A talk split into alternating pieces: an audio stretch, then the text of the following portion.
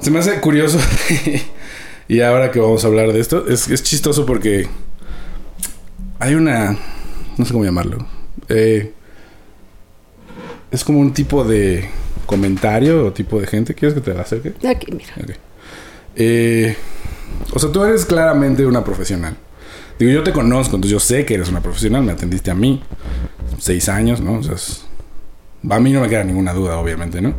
Pero luego también pienso así como, como hablas, como estructuras las ideas, las cosas que dices.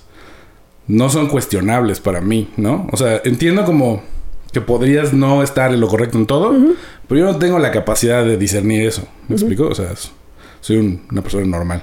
Es como si tú quisieras hacer lo mismo conmigo en cine, ¿no? Y creo que no sé si son las redes sociales, el internet, pero esta cosa de que tienes que decir lo que piensas a fuerzas, aunque esté como, ¿no? Y que es curioso porque en la misma herramienta que estás usando para decir dicho comentario, podrías buscar la información que estás diciendo solo para asegurar de lo que, que lo que estás diciendo tiene sentido. y no lo hacen, ¿no? O sea, en alguno de los primeros hablaste el- del hipocampo. Y hubo un comentario así muy al principio de una chava diciendo como, no, no, no, debe, es el hipotálamo, ¿no? Eso es, ¿no? Y No, es el hipocampo. Sí, sí. Que yo decía así como, o sea, si tienes la duda, tú que supongo que no eres médico o que no estudiaste eso, pero a lo mejor lo escuchaste, puedes buscar, hay un- una parte del cerebro que se llama hipocampo. Solo para, no sé, ¿no? Pero no, entonces como, y otras tres personas, sí, no, tienes razón. Hasta que alguien dijo, no, hay, son dos cosas diferentes, ¿no? Y es, pero genera como ya todo un, asunto. Y pensaba como... Pues también está la gente que dice que la Tierra es plana, ¿no? Y que si no sabes... Si tú no sabes que la Tierra es plana, es porque eres idiota, ¿no? ¿no? O sea, porque te tragas las mentiras del... Lo que sea. Y como... Si llegamos hasta las últimas consecuencias de ese discurso, ni tú ni yo podemos volar al espacio y asegurarnos, ¿no? Entonces como... Cabe la Sí, sí. mínima posibilidad de que sí sea plana, Sí, de que sea plano. Pero es como... Que sería muy extraño porque si hemos visto los otros planetas y hasta Claro. el satélite. de- La cantidad de gente que tendría que mentir para que eso fuera cierto es demasiado, Sí, sí. ¿no? Es así como... Pero bueno, nada, digo, ya que vamos a hablar de narcisismo y sociopatía. ¿Cómo, cómo es que se relacionan las dos cosas? Porque son cosas diferentes, ¿no? O sea, sociopatía es como un tipo de resultado dentro de una persona narcisista y el narcisismo es como algo que todos tenemos. O... ¿cómo Sí, sería? Mm. todos tenemos un grado de, de narcisismo. Eh, también podemos tener algún grado de sociopatía. ¿no? Mm, más que relacionarse los dos, hemos hablado mucho de trastornos y hemos hablado de rasgos. Y es eso. Hay quienes tienen un trastorno ¿no? de sociopatía, un trastorno sociopático, y hay quienes tienen rasgos sociopáticos, que te digo, en algún sentido todos tenemos rasgos sociopáticos. ¿Esto tiene que ver con herramientas que desarrollas para sobrevivir en tu infancia? Es correcto. La sociopatía está dentro de los trastornos psicóticos, es una cosa bastante psicótica y te voy a decir por qué. En lo psicopático hay una pérdida de la realidad que tiene una desconexión afectiva. Mm. Las personas con rasgos eh, o bueno, con personalidades sociopáticas o las personas con psicosis no alcanzan a conectar con, con las otras personas porque no entienden la parte afectiva. Y eso les genera un mundo diferente con explicaciones, pues digamos, alternas. Esto que acabas de decir, no es que alguien tenga la razón, ¿no? Pero digamos, la verdad es un acuerdo entre personas respecto de un hecho. O sea, si, si todos vemos, si todos apreciamos un suceso y todos decimos mm, A atropelló a B, sí, pero viene uno que dice no, A no atropelló a B, B se cayó. Bueno, resulta que si hay consenso en que A atropelló a B, A atropelló a B. Y después, ahora, por ejemplo, con, con la tecnología, puedes ver en una cámara y corroborar que efectivamente A no atropelló a B, sino que B se cayó. ¿no? Y entonces resulta que aunque el consenso, o sea, 50 personas decían lo primero y una dijo lo segundo, pues eso no necesariamente es cierto. Mm. Pero esa es la verdad, así es como filtramos el mundo, a través de los consensos. En los trastornos psicopáticos o en la psicopatía y la sociopatía, ahorita te explico cuál es la diferencia entre psicopatía y sociopatía porque son diferentes. Hay una pérdida de la realidad porque la persona básicamente, esto sí es igual en psicopatía y sociopatía, porque los, los sociópatas sí son psicópatas mm. Y no al revés, ahorita te explico. Mm, en ambos trastornos, hay una pérdida con la realidad por el filtrado de la emoción.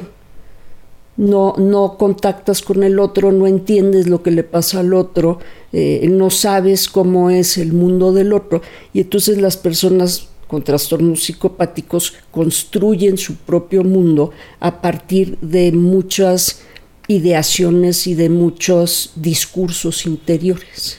Mm, una psicóloga me dijo alguna vez sobre los niños antes de los, siete años, que ellos construían su realidad.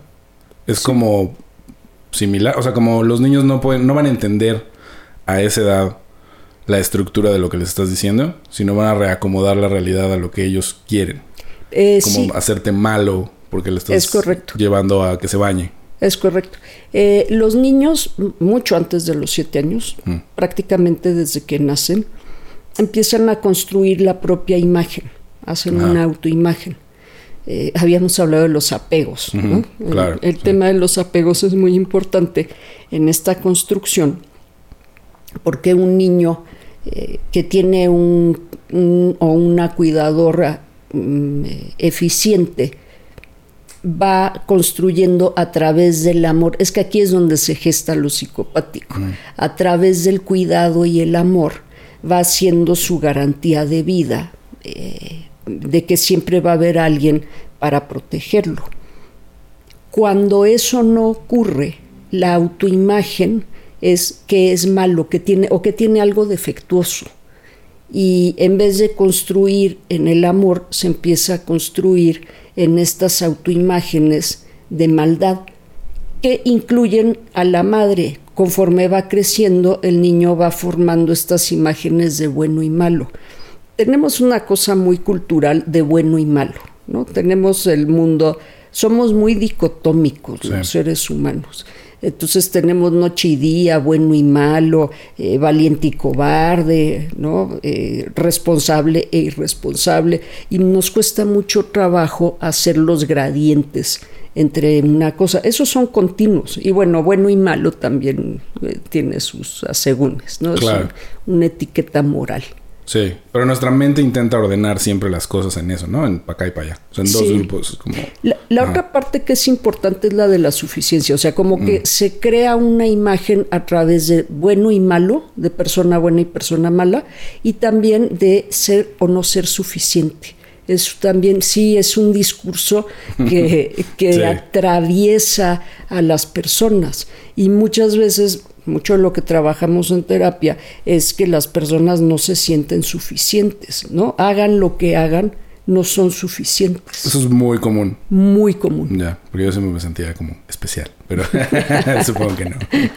No, claro, pero viene de, de toda esta construcción de los valores también, ¿no? O sea, como que a esa edad también como bueno y malo lo que eres, pero también lo que es el mundo. O sea, como calificas si vives en un lugar en el que tus padres o la gente que te cría, quien sea quien sea, eh, cometen actos de delincuencia o de violencia, tú lo vas a identificar como normal y probablemente no siempre, pero probablemente lo identifiques como bueno, ¿no? O sea, como o no malo, ¿no? Eh, se hace una construcción mm. de es que aquí entra también la parte identitaria, porque pasamos de lo intrapsíquico a lo familiar y al, siguiente al siguiente, digamos, es que lo pienso en un diagrama, eh, que lo en un diagrama de círculos concéntricos, ¿no? Entonces el primer círculo, el central, es lo intrapsíquico. Después está la familia y la escuela, o la familia y el trabajo, y luego está tu contexto cercano, los vecinos, los amigos. Y efectivamente se empiezan a, a, crear algunas relaciones identitarias. Entonces, si vives en un contexto en el que hay delincuencia o la gente vive de la delincuencia, se crea un discurso, ¿no? Que muchas veces eh, son estos discursos de Robin Hood, mm. o sea, y cómo vamos a tener algo si no tenemos educación, vivimos en zonas marginadas, ¿no? En, México, por ejemplo, se crean discursos para los, eh, bueno, eh, cuando la gente llega y se apropia de terrenos, ¿no? Hay todo un discurso armado que, por cierto, si ves en los otros círculos concéntricos, es una expropiación permitida, ¿no? Por abajo del agua por el gobierno. Mm. todo eso tiene, tiene un intercambio de costo político. Sí, es como un, este, bueno, te doy chance, pero entonces no vengas o vas a ser mi grupo de choque para... Exactamente o de, mm. o de te toca ir a marchar, te guste o no a llenar la plaza. A llenar la plaza. Eh, que eso, por bueno, no es el tema de hoy, pero que es determinante, por ejemplo, en los desastres. Mm. Dice Virginia García Costa, que tiene unos textos que se llaman eh, Los desastres no son naturales. Ella dice que en América Latina hay dos factores de riesgo para sufrir un desastre. Ser pobre, porque construyes con materiales de mala calidad, pero además mm, a los pobres no les dan los asentamientos más seguros del mundo. Sí, no, ni tienen servicios de emergencia. Ni tienes los mismos servicios, sí, como en algunas colonias de la Ciudad de México donde no entra ni la policía y a veces las ambulancias, ¿no? Pero tardan mucho en llegar porque como no entra la policía, pues tardan mucho en activar los servicios. Y, luego está dificilísimo entrar de todas maneras. Sí, también, ¿no? Por, por la, por el acceso, porque no hay que... Y el otro factor de riesgo es la corrupción. Entonces, estos terrenos no eran adecuados para su construcción porque tienen cavernas, porque se inundan, porque los... Sí, lo de la escuela de Coapa, ¿no? Que construyeron con materiales que no deberían y alguien firmó. Entonces, por ejemplo, sí. Y, eh, pero eh, e, efectivamente conocen a alguien, ¿no? El presidente municipal o el encargado de la delegación es su compadre o el mismo delegado es su compadre o su comadre y entonces se hacen de la vista gorda nuevamente con un costo político, ¿no? De votos, de ir a marchar, de, de dinero a veces. Es interesante que tocas este tema porque, digo, es como, dices, hay un discurso que es como una justificación ante, ah, soy criminal porque, ¿no?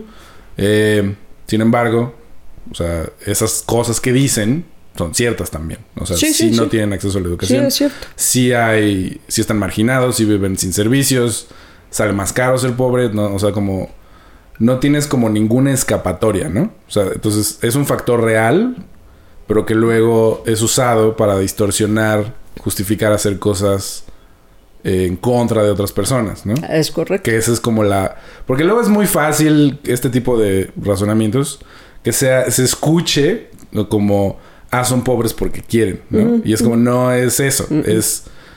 Hay razones por las cuales están marginados y es injusto, eso es real, pero lo que no es real es la bueno, sí, llamarlo real, pero de lo que estamos hablando es como este mecanismo mental en el que puede, porque no todo el mundo que vive en esas condiciones termina siendo matando gente, ¿no? Sino es como solo la gente que usa ese recurso para justificar cualquier cosa. A ver, hay de delitos a delitos. También. ¿no? Sí, claro. No, es lo mismo robar comida. Que... O, robar, ¿no? Ah, en general, no es lo mismo. Y como dices, bueno, no es lo mismo robar comida que robarse un. Una camioneta. Una camioneta. Y no es lo mismo robar a escondidas que robar con una pistola, ¿no? Es correcto. En la cual puedes quizás matar a alguien. Eh, y además el nivel de violencia es mucho mayor, ¿no? Pero no es lo mismo robar que matar a alguien. Claro, sí. son dos dimensiones diferentes. Ahora, tocando lo político, ¿no? Hablando de conductas sociopáticas, hay niveles, ¿no? Entonces, como dices, no es lo mismo robar comida que robarse un fondo de vivienda. Sí, que lo, de las quimioterapias que volvieron agua, que eso me parecía el crimen más horrible que he escuchado en mi vida. Y es así como, o sea, siento que la gente que está en ese nivel de poder, ni lo o sea, es como un switch, ¿no? De que se apaga ese switch y yo estoy viendo por mi familia, que es la esposa de este exgobernador, tenía este cuaderno que decía merezco abundancia. Que suena como, ah, estaba como diciéndose a sí misma todo lo horrible que estás haciendo y en lo que estás participando, está bien. Eh, que es como una externalización de esto que dices, ¿no? Sí, el, ese discurso. Mm. Y, ok, bueno, está bien, me parece muy bien que merezca la abundancia, ¿no? Pero hay maneras lícitas y maneras ilícitas. Sí, bueno, no a costa de la salud de niños con cáncer, ¿no? Que es, o sea, pensando en las cosas peores que podrías hacer. Porque también hay muchos mitos, ¿no? Que la gente rica toda es corrupta. Sí. Y pues no, no necesariamente. Hay gente que se ha hecho de, un... Quizás es difícil verlos, porque hay, la corrupción es tan abundante y tan cotidiana que es difícil entender como quién hizo un negocio legítimo y en qué parte, ¿no? Porque también como hay tantas partes en los negocios, sí, es imposible que te encuentres. Y si vives en un sistema tan corrompido, ¿no? Es muy difícil que no te haya tocado. Que no te haya tocado dar una extorsión o por más que te resistas, en algún momento el negocio no va a prosperar si no le entras a la corrupción. ¿no? Sí, que aún cuando no tienes nada, este, si algo pasa, necesitas entrar a ese mundo, ¿no? Eso es lo, o sea, es inescapable, pues. Fíjate, bueno, eh, para como para ver estos temas, ¿no? Te digo, en, en el ámbito laboral, eh, conozco a alguien que puso un restaurante. No habían abierto el restaurante mm. cuando llegaron unos funcionarios de la delegación a pedirles 70 mil pesos. Mm. Y esta persona les decía, oye, pero ni ha abierto, ¿de dónde piensas que estoy, acabo de poner un piso, compré eh, platos, compré... Estás en obra, pero... estoy en obra, ¿de dónde piensas que voy a sacar 70 mil pesos? ¿no? Y lo querían ya sabes, la explicación que daban y entonces vino el abogado, les mostró todos los permisos, porque justamente esta persona no quería pagar extorsiones, ¿no? Y entonces había, tenía un abogado o un gestor que le había hecho todos los trámites, todo estaba en regla y bueno, la negociación al final fue como, ok, eh, danos 35 y te dejamos abrir, ¿no? Y es como, ¿por qué? O sea, si, si está todo en regla, como por qué tienes que dar de todos modos dinero. Además es un muy mal aviso porque si ya sabes que todavía no has abierto y ya tienes a la gente de la delegación que es quien debería protegerte, por cierto. Ese es un acto bien sociopático. Eso te iba a decir, justo. Que cuando estábamos hablando de que eso, de que estés al tema, antes de que llegaras, estaba pensando así como, seguro vamos a terminar hablando del gobierno. O sea, porque es la banda que más evidentemente no está viendo estos no nos ve como personas, ¿no? Sino está como en una cosa muy social. Como objetos, como objetos. Como funciones. Sí, sí. Eh, y bueno, entonces te digo, hay estos, eh, estos rasgos y hay personalidades sociopáticas, ¿no? Entre la psicopatía y la sociopatía, pues la diferencia es la intención de daño en la sociopatía hay una intención de daño. En la psicopatía no necesariamente, ¿no? Por ejemplo, un paciente con una psicosis, un paciente con una esquizofrenia, no necesariamente tiene intenciones de dañar, vive en su mundo, es muy difícil entenderlo, probablemente mm. se irrita muchísimo, pero también se irrita pues porque nadie entiende su mundo y sus, sus miradas del mundo son muy constreñidas mm. Porque están muy determinadas por los propios discursos con los que han tenido que registrar y construir este mundo. En algunos casos en hogares donde tenían igual eh, madres o cuidadores que eran alcohólicos, violentos, que consumían sustancias, que nunca los veían. Y hay una, una construcción de la identidad propia de maldad, de insuficiencia, de pues de no valer, de poca valía, que termina también, o sea, no puedes ir por la vida pensando soy una basura, mm, soy insuficiente. No, hay quien sí. sí puedes. sí. sí, puedes, sí puedes, pero también son discursos que van y vienen, o sea, hasta en esas personas que, que piensan soy una basura, hay una dualidad, ¿no? Hay una dualidad, lo piensan en momentos en que están muy deprimidas, ¿no? Y luego se van para el otro lado completamente. Algunas sí, otras como que se quedan en ese en ese ámbito que dicen, mm, bueno, puede ser que no soy suficiente, ¿no? Todas estas inseguridades, eh, nadie me quiere porque no soy bonita, nadie me quiere porque no soy inteligente, nadie me quiere porque no soy buena trabajadora, nadie me quiere porque no soy suficientemente responsable. Discursos. discursos, discursos, discursos, pero se pueden quedar como ahí, ¿no? El trabajo es complicado, ¿eh? el trabajo de terapia con pacientes en esos niveles es muy complicado, porque tienes que trabajar, la personalidad es como una planta, ¿no? Pones una semilla, empieza a echar raíz para arriba y empieza a echar tallo, perdón, raíz para abajo y tallo para arriba. Y el tallo, supongamos que pones la planta muy lejos de la ventana, la planta se empieza a torcer. Y cuando, cuando ya no sea el tallo verde, el tallo... Eh, el, sí, la, parte como eh, jovencita, se empieza a crear un tronco. Y el tronco va a empezar a torcerse, ¿no? El, viejo dicho, árbol que nace torcido, su, su tronco jamás se endereza. Entonces la personalidad, o sea, si la persona crea la personalidad a través de eso, ¿qué cambias? En muchas ocasiones, o sea, sí somos muy maleables, las personas somos muy maleables, pero hay partes que sí son muy difíciles de cambiar en pacientes con rasgos sociopáticos, psicopáticos o, personalidades psicopáticas ya importantes porque no hay de dónde agarrar la parte afectiva. Entonces no hay, como crecieron con esa falta de mirada hacia, hacia ellos, eh, no la aprendieron. Es una cosa que nos aprende. Tenemos las células espejo que son las células, unas neuronas, a través de las cuales podemos entender lo que le pasa a los otros. Y esas eh, neuronas, esas células espejo, terminan como bloqueadas, mm. porque además en el cerebro todo es de ida y vuelta. O sea, yo puedo entender lo que a ti te pasa, ¿no? Te puedo mirar y decir, eh, te veo un poco triste, mm. pero porque yo puedo entender la tristeza. Pero si no la puedo entender, como te digo, te veo triste. Que hablábamos que en el apego, en el cuidador eficiente, pues levanta al niño, lo consuela. Y en el cuidador, en el apego evitativo, el bebé se queda llore y llore y llore hasta que llega un momento que se extingue la conducta.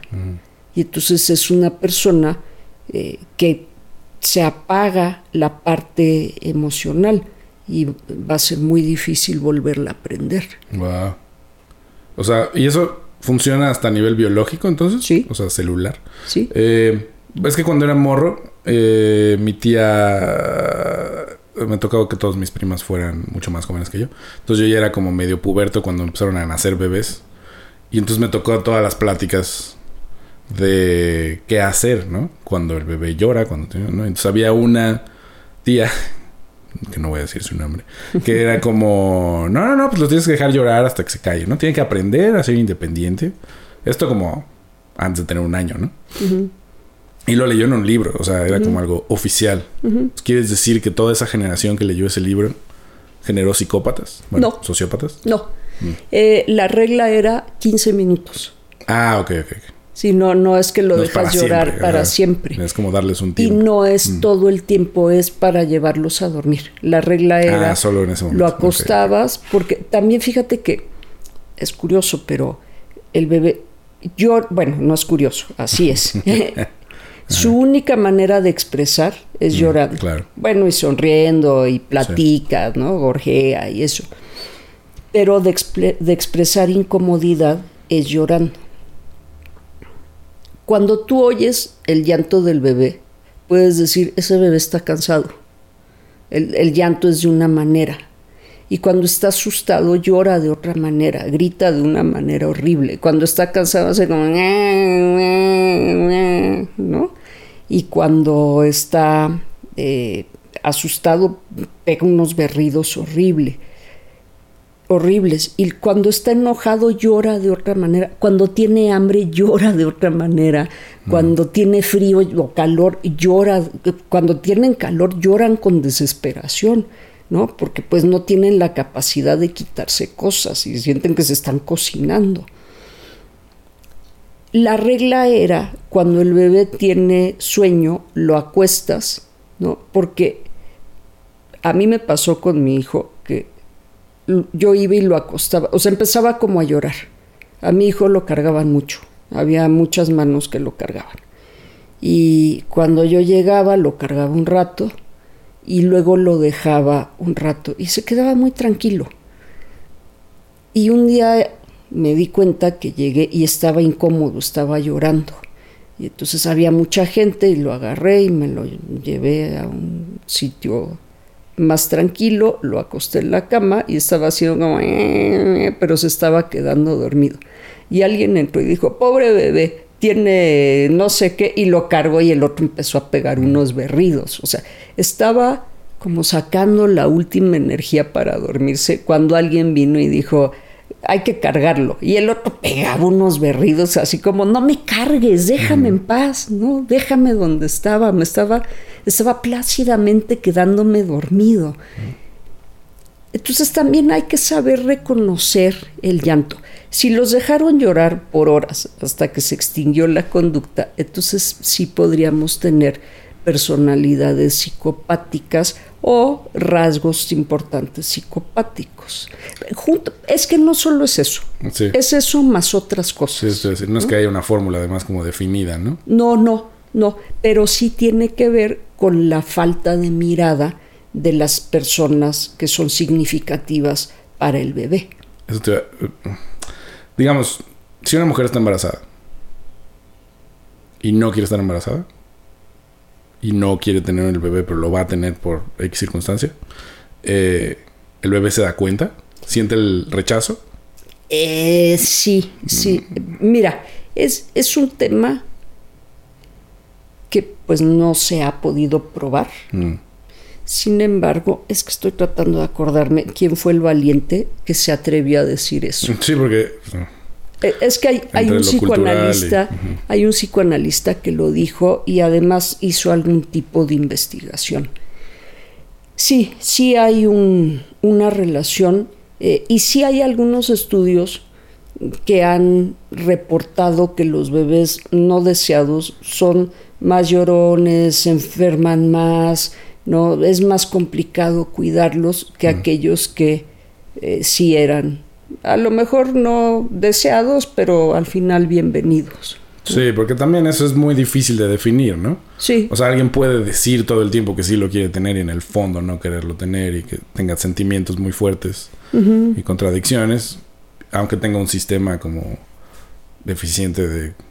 de hecho, si tú oyes una mujer diciendo qué horror estoy embarazada, o sea, lo que la cultura piensa es esta mujer está loca o, o es una sociópata. Es que yo no digo, es difícil entenderlo si tienes este chip como san- sacrosanto de la madre, como es algo que nunca realmente tuve. Eh, mi tía, una de estas tías que estaba embarazada, pues sí, el- hacia el final era como... "Ah", no, o sea, llevo ya, por favor, ¿no? Porque pues, sí, pasan muchas cosas. Si yo engordo por X, es lo más incómodo del mundo. Y luego esto no lo puedes controlar y además tienes que engordar porque si, eso quiere decir que el bebé está chido. Y es como ya dejas de tener control sobre tu cuerpo y cada vez menos, ¿no? Y entonces esta cosa que está ahí viva, entiendo que puede ser maravilloso para unas personas, pero también puede ser horrible o puede ser ambos, ¿no? O sea, como Puede que... ser ambos. Los, las últimas semanas del embarazo, sobre todo con productos muy grandes, Mm. son incomodísimas porque la columna tiene una curvatura y el bebé está oprimiendo esa curvatura. Entonces tú te los órganos, quieres, o los órganos, ¿no? O hay unos bien chistositos que te meten la patita aquí entre las costillas y la piel, que sabe cómo la sacan. Sí, bien chistos. O te empiezan a hacer como una marimba. El jocoso de tu hijo. O, estás durmiendo y se da una vuelta completa. Entonces te despierta porque se está moviendo. Pero por ejemplo esto que dices ya, me voy a ir a descansar y no te puedes acostar porque el bebé comprime la curvatura, entonces mm. te tienes que dormir, sí, con cojines, sentada, mm. eh, y puede ser ambos, o sea, puede ser como entre este esta excitación de qué buena onda ya van a ser y lo voy a conocer y ya que se salga, ¿no? Pues, ya, ¿no? Ya estuvo, brother. Sí, me estás comiendo, me estás chupando el calcio, Exacto, literal. Te estás, aprovechando el buffet demasiado. Sí. Claro, ok, bueno.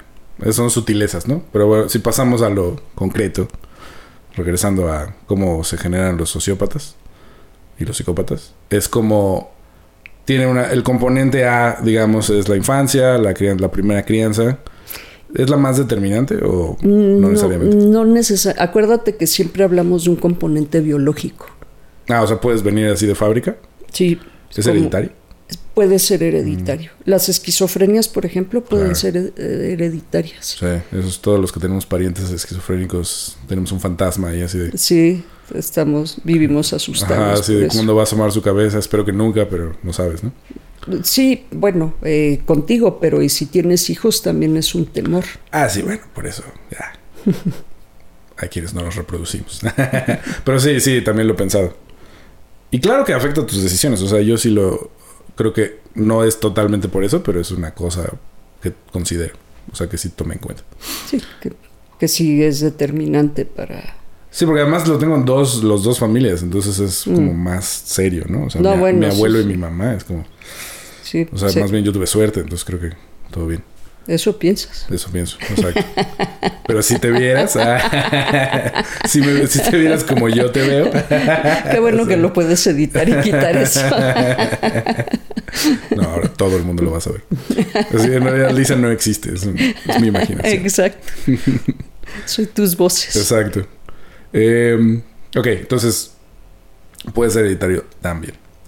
Sí, hace como 20 años empezó una discusión con la psicosis y los, las epilepsias del lóbulo, mm. epilepsias del lóbulo parietal y temporal, y también con los trastornos límite de la personalidad, que justamente son límite porque están en el límite entre la psicosis y la no psicosis que son personalidades pues bastante complejas, igual con muchos niveles de funcionamiento. Hay personalidades eh, o hay trastornos de la personalidad, hay personas con trastornos de la personalidad límite con funcionamientos muy altos mm. y hay otras con funcionamientos muy bajos. Las de funcionamientos muy bajos tienden a tener muchas conductas sociopáticas. ¿No? Son los que se pelean, los que consumen. Los que torturan animales. Los que torturan animales y personas, ¿no? Y fastidian a los compañeritos en la primaria. Claro. Eh, hay una ausencia de culpa. En la sociopatía sí. sí. En la psicopatía no. No necesariamente. la psicopatía, por lo que entiendo hasta ahora, es una reacción. Estás reaccionando ante tu propia eh, como realidad alterada. Entonces, como si, digo, mi experiencia límite o poca experiencia que he tenido con eso es como en la cabeza de mi mamá estaban pasando estas cosas que involucraban aliens o lo que quieras. Y entonces cuando se desesperaba y se ponía violenta, tenía que ver con que estaba reaccionando a ese mundo. Así que no, es que yo no puedo estar aquí porque los aliens o lo que sea. Entonces, a eso te refieres. No hay una intención de lastimar, sino solo están reaccionando a su propia lógica que para nosotros es difícil de entender. Y Mira, te, cuento un, caso muy extremo que atendí. por cierto, no sabían, estaba yo en Ecuador, hubo un terremoto del 2016 tal vez, 2000, yo creo que 16. Y bueno, pues estábamos atendiendo la parte de desastres y se acercó una persona a pedirnos que atendiéramos a la hija. Y bueno, pues ¿qué le pasó? Se le cayó la casa. No, no, nada que ver. Su pareja tenían, ella y, y, su pareja tenían una niña como de cuatro años y un día que ella se salió, la niña iba a empezar el kinder y ella se salió a comprar unas cosas. Él roció a la niña con gasolina, se roció él con gasolina y se prendió fuego. Y le prendió fuego a la choza, a la, a la niña, a la choza. Ella sobrevivió, la niña murió y él quedó con más de 95% de quemaduras. Y el otro, bueno, coincidió que éramos dos terapeutas familiares, entonces atendimos a la chica. Y bueno, ya en la historia nos enteramos que este hombre era sumamente celoso, era consumidor, eh, hasta donde recuerdo de marihuana, sumamente celoso, y no quería que la niña fuera a la escuela. ¿Por celos? ¿O por...? Por, pues en su mundo, en este mundo tan roto, porque son gente que tiene un mundo muy escindido, muy fragmentado, en su mundo la niña no estaba segura fuera del hogar, ¿no? Y la estaba salvando. La estaba justamente en el discurso psicopático, la estaba salvando. Cuando nos entrevistamos con la sobreviviente, con la mamá, digo, estaba muy triste, pero también estaba muy asustada y estaba muy confundida, porque decía, es que no entiendo cómo pudo hacer eso, ¿por qué? ¿No? ¿Por qué hizo eso? Y pues la interpretación era esa, o sea, no es una justificación, no es que esté bien, pero ella no entendía lo que estaba pasando, entonces le tuvimos que explicar desde lo trastornado, desde lo retorcido, que ese era un acto de amor de él.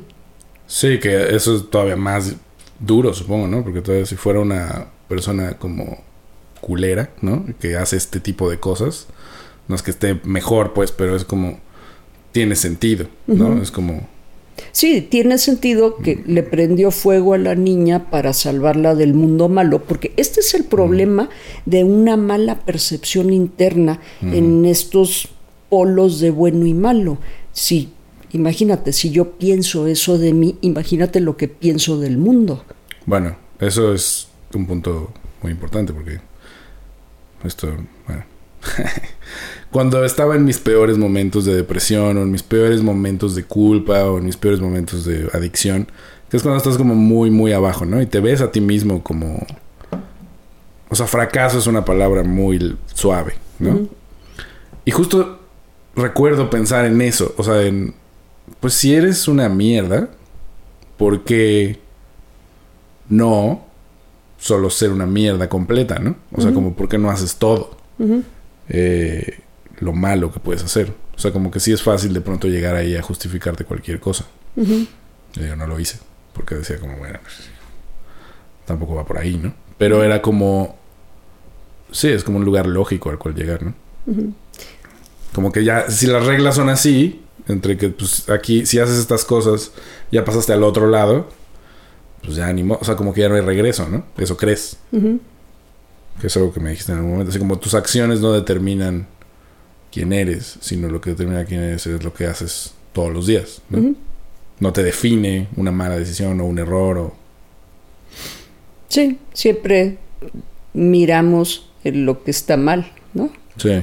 Pero sí, lo amplificamos. Lo amplificamos y además nos deja muy marcados. Sí. Pero se nos olvida el cotidiano, ¿no? Lo, o sea, acciones muy sencillas, por ejemplo, como recogerle algo a alguien que tiene dificultad para moverse. ¿no? Eso como que pues, no, llegas a tu casa y dices, al señor en la calle se le cayó la pluma y me detuve. Y dices, pues no, o sea, es como... Dices, Ay, qué buena persona soy. ¿eh? Sí, no, no piensas qué buena persona soy porque me agaché a recogerle la pluma a alguien, ¿no?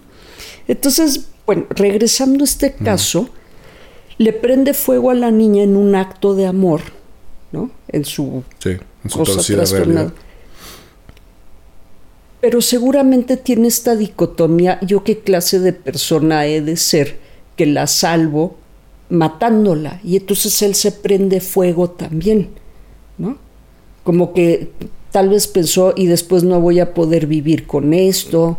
Claro, ¿no? mejor Que- vámonos los dos de este horrible mundo. de una vez que es la parte de la culpa no Con- lo hace con mucha culpa no lo hace como decías como como tortura no Sí. torturó a la niña lo hace con mucha culpa me preguntaba si había culpa en la sociopatía y yo te decía que no pero con sus asegúndes porque como hay niveles de conductas sociopáticas no sí hay algunas personas con rasgos soci- sociopáticos que sí hacen las cosas con culpa.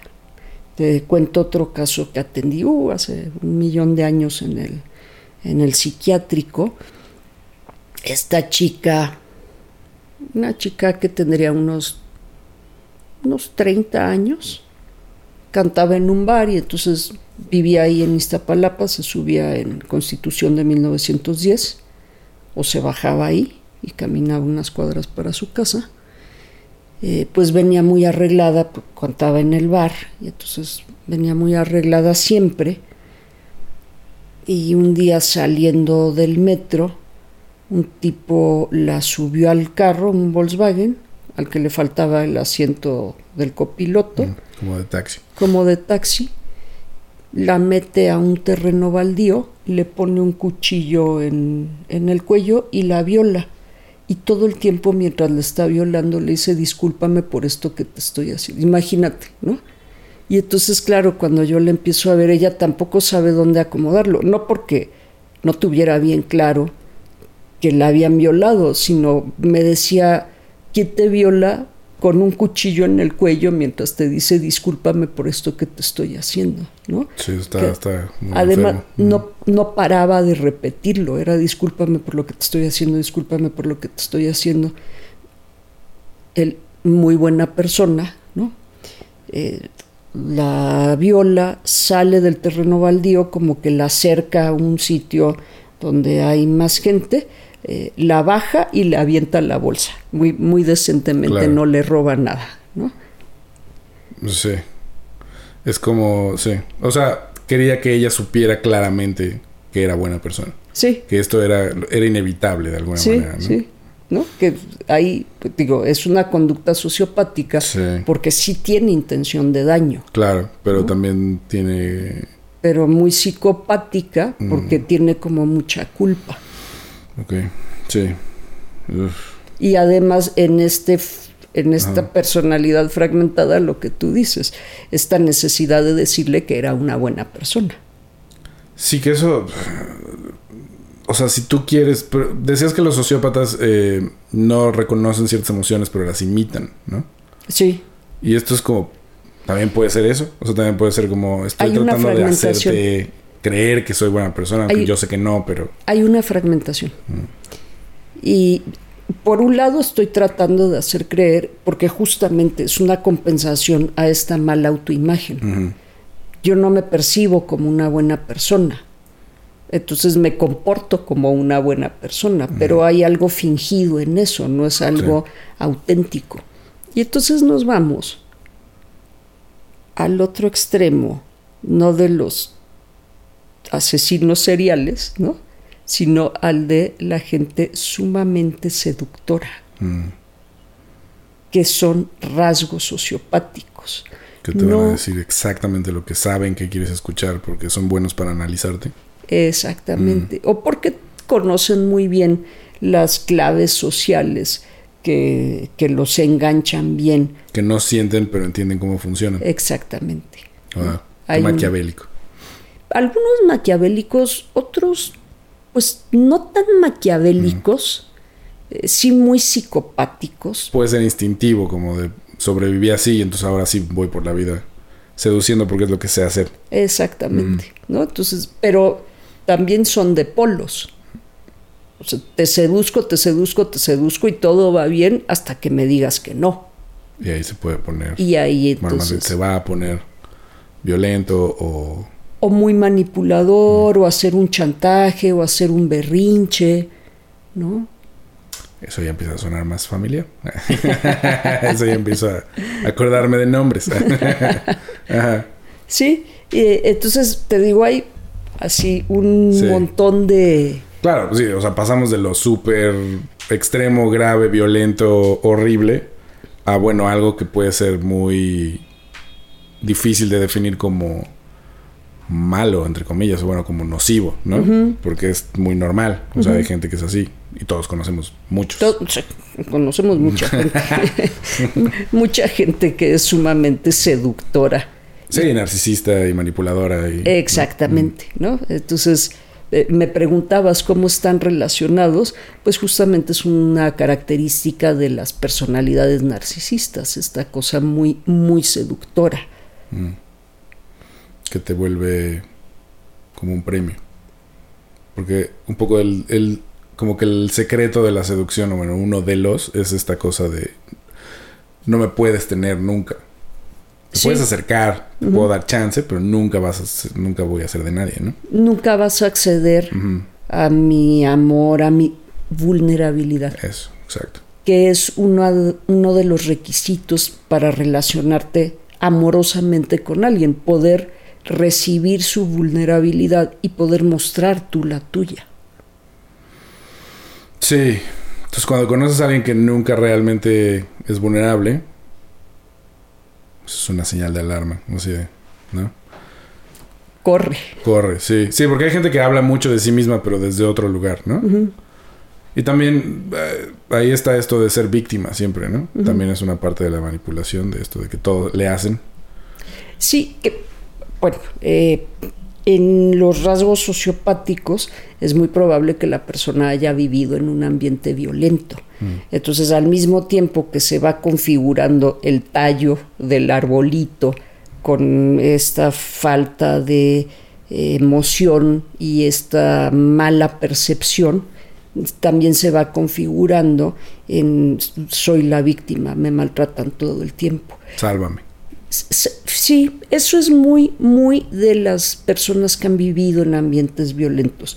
Por un lado, sálvame, rescátame, pero por el otro lado, te aguantas lo que te haga porque mm, ya me maltrataron suficiente y alguien me la tiene... Debe, hijo, ni modo. Te tocó estar aquí. Alguien tiene que pagar, ¿no? Jesús. Oye, pero este... Ok, entonces... Hay un nivel... Digamos, si tienes dos papás narcisistas, ¿crían narcisistas? ¿O eso no funciona así? Ah, sí, así funciona. O sea, sí es como entre más narcisismo exista en tu y también en estas, en las teorías de, pareja, te encuentras a alguien que es complementario a ti. Mm, que te atienda. Entonces, un narcisista que es inalcanzable, muy probablemente se encuentre con una víctima. ¿no? Claro. alguien que está acostumbrado a intentar alcanzar y. Digo, también por eso lo decía, porque era como esto de que los narcisistas también tienen hijos que son así, ¿no? que están compensando y que están haciéndose como... Porque, porque tienen una dificultad los padres para contactar con el afecto. Entonces, ¿cómo, cómo educas a un niño eh, mirándolo y amándolo y viéndolo y eh, eh, cubriendo sus necesidades afectivas si no sabes dónde están tus afectos. Es bastante complicado. Ahora, hay, te digo, niveles y también hay áreas, ¿no? Hay áreas en las que, digo, somos muy plásticos los seres humanos, entonces hay áreas que pueden estar un poco más desarrolladas.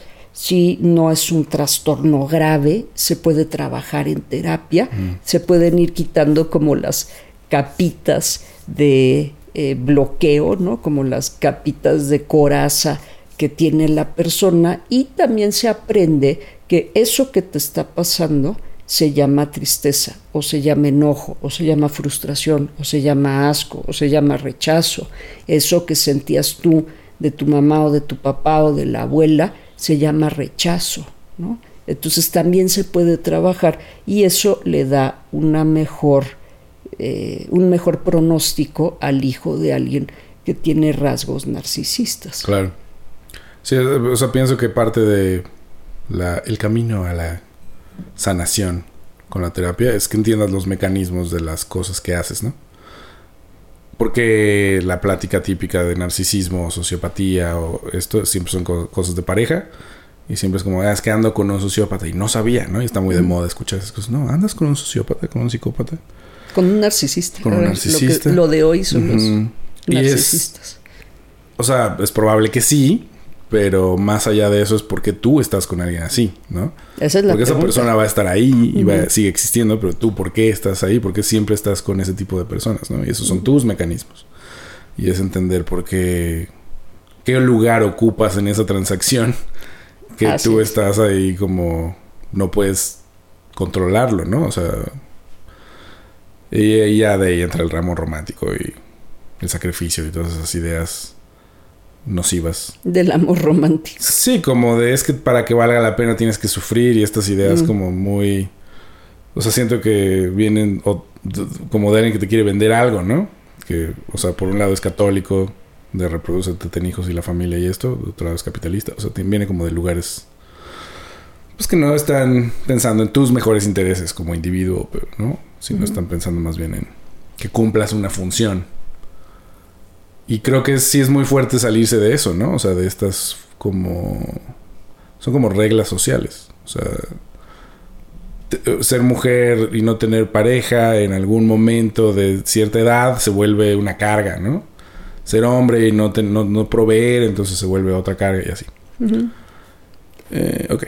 Sí, que son los discursos culturales que mantienen muchas de estas cosas, ¿no? Hay un un autor, John, ahora te digo, que escribe una primera publicación, son dos paginitas, en la que habla de la violencia eh, contextual. Dice, la violencia está en el contexto, ¿no? Y corrige tres años después, en 1968, escribe un una publicación que es un disparador para muchos de los movimientos sociales en contra de la violencia, en, el que, en la que dice que la violencia no es del contexto, que es estructural, mm. que la violencia viene de arriba para abajo, que a los gobiernos les conviene mantener esto que decías, estas desigualdades son actos de violencia. Por eso en los países más ricos del mundo no hay esas desigualdades. O sea, sí hay mm, algunos ricos que son más ricos que los otros, pero si no tienes capacidad de trabajar, igual tienes oportunidad de vivir eh, decentemente. Sí, como hasta la cárcel es light, ¿no? Como en sí, la cárcel es como un hotel. Sí, y estás ahí porque voluntariamente quieres rehabilitarte y entender por qué lo hiciste. Así es. Lo cual, para nosotros es así.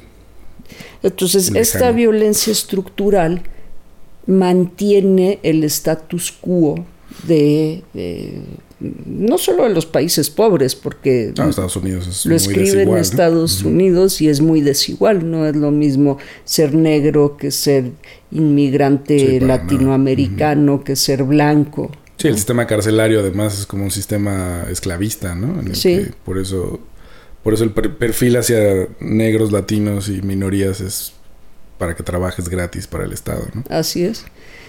Eh, entonces, si pensamos en estos discursos de la sociedad, pues son discursos que mantienen muchas, muchas acciones sociopáticas.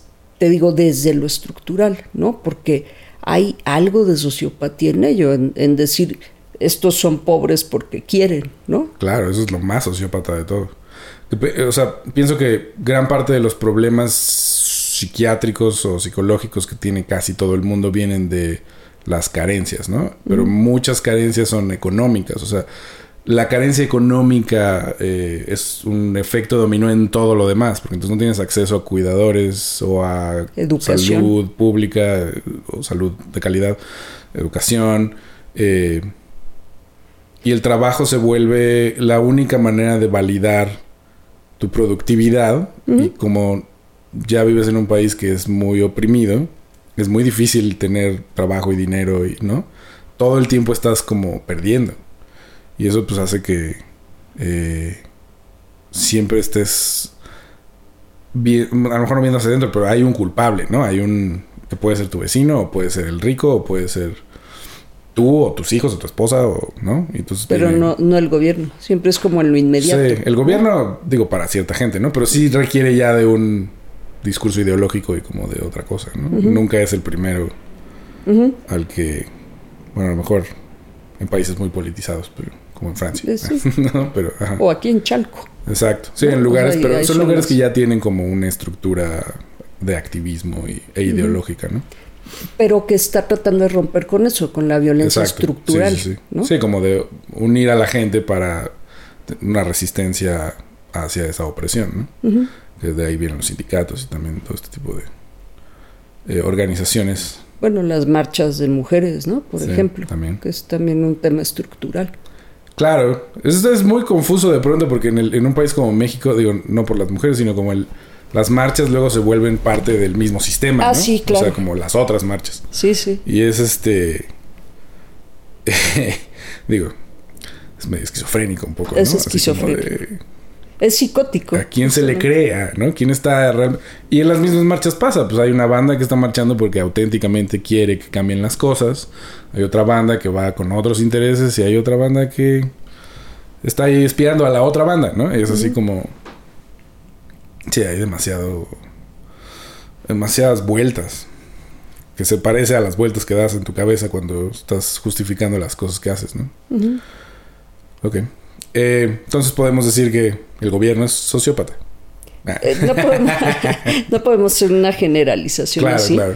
¿no? Pero el sistema, pues, tiene, te ve como una función, ¿no? El sistema tiene una violencia estructural, ¿no? De mantener ese status quo. Lo que decías, eh, lo de las quimioterapias, por ejemplo, ¿no? O el nivel educativo eh, que, que, provee la educación pública. Y el tipo de educación, el ¿no? Tipo de educación. Sigue órdenes y aprende estas cosas que te van a.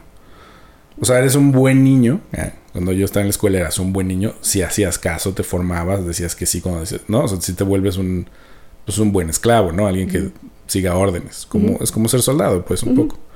Y es este. Es. Como que antes pensabas, ¿por qué la educación no tiene calidad? Y bueno, ¿qué es calidad? ¿Qué tipo de educación? Hay muchas discusiones alrededor de eso, pero al final era. No nos genera autonomía, no nos vuelve críticos, no nos vuelve personas como que analicen las cosas y traten de encontrar un mejor camino, sino te vuelve conformista, ¿no? Y en un sistema así, ser sociópata paga bien. Ah, sí. ¿No? Sí, sí. Que esa es la otra. O sea, es como... Claro, si entiendes cómo funcionan estos mecanismos, los usas a tu favor, no tienes culpa, que es luego una especie de... Eh, como muleta o como, no sé, como que te... ¿Sabes? Te, te estorba. Pues... Te va a ir increíble, ¿no? Porque sabes usar a la perfección todos estos mecanismos pues para chingarte que tienes que chingar para llegar a donde quieras, ¿no?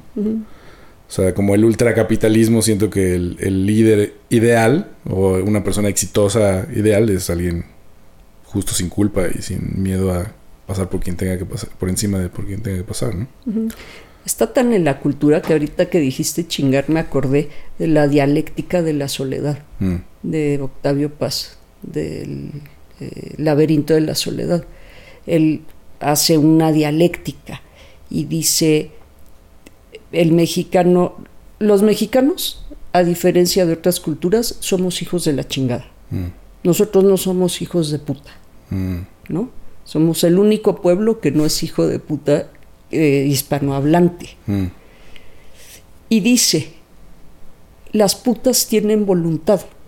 Eh, ahí a medias, ¿no? Pero, pero dice, bueno, podrían escoger otro oficio pero tienen voluntad. Entonces, si deciden este oficio o deciden ser malas personas o lo que sea, es, es una cosa volitiva. En cambio, dice, la chingada es la malinche. Mm. La Malinche es esta mujer a la que por cierto era una princesa, ¿no? Y que vienen los españoles que Cortés la coloniza junto con el resto del, del país. Dice, pero la Malinche, en su afán por ser menos chingada, entrega a los otros pueblos. ¿no? Se convierte en la traductora, se convierte en la amante, se convierte, digo, no tiene mucha opción. Sí, no, claramente. O sea, la, la otra opción es, pues ya, muerte, ¿no? O sea, Sí. forma parte de lo que con lo que estamos arrasando. Sí, Pero encontró entonces, la manera de sobrevivir. pero igual se la chingaron. Sí, ¿No? claro. O sea, se Al- compró un poco de tiempo. compró un poco de tiempo. Pero lo que dice Paz es, esta mujer chinga es una mujer que no tuvo opción, que no escogió, que está colonizada.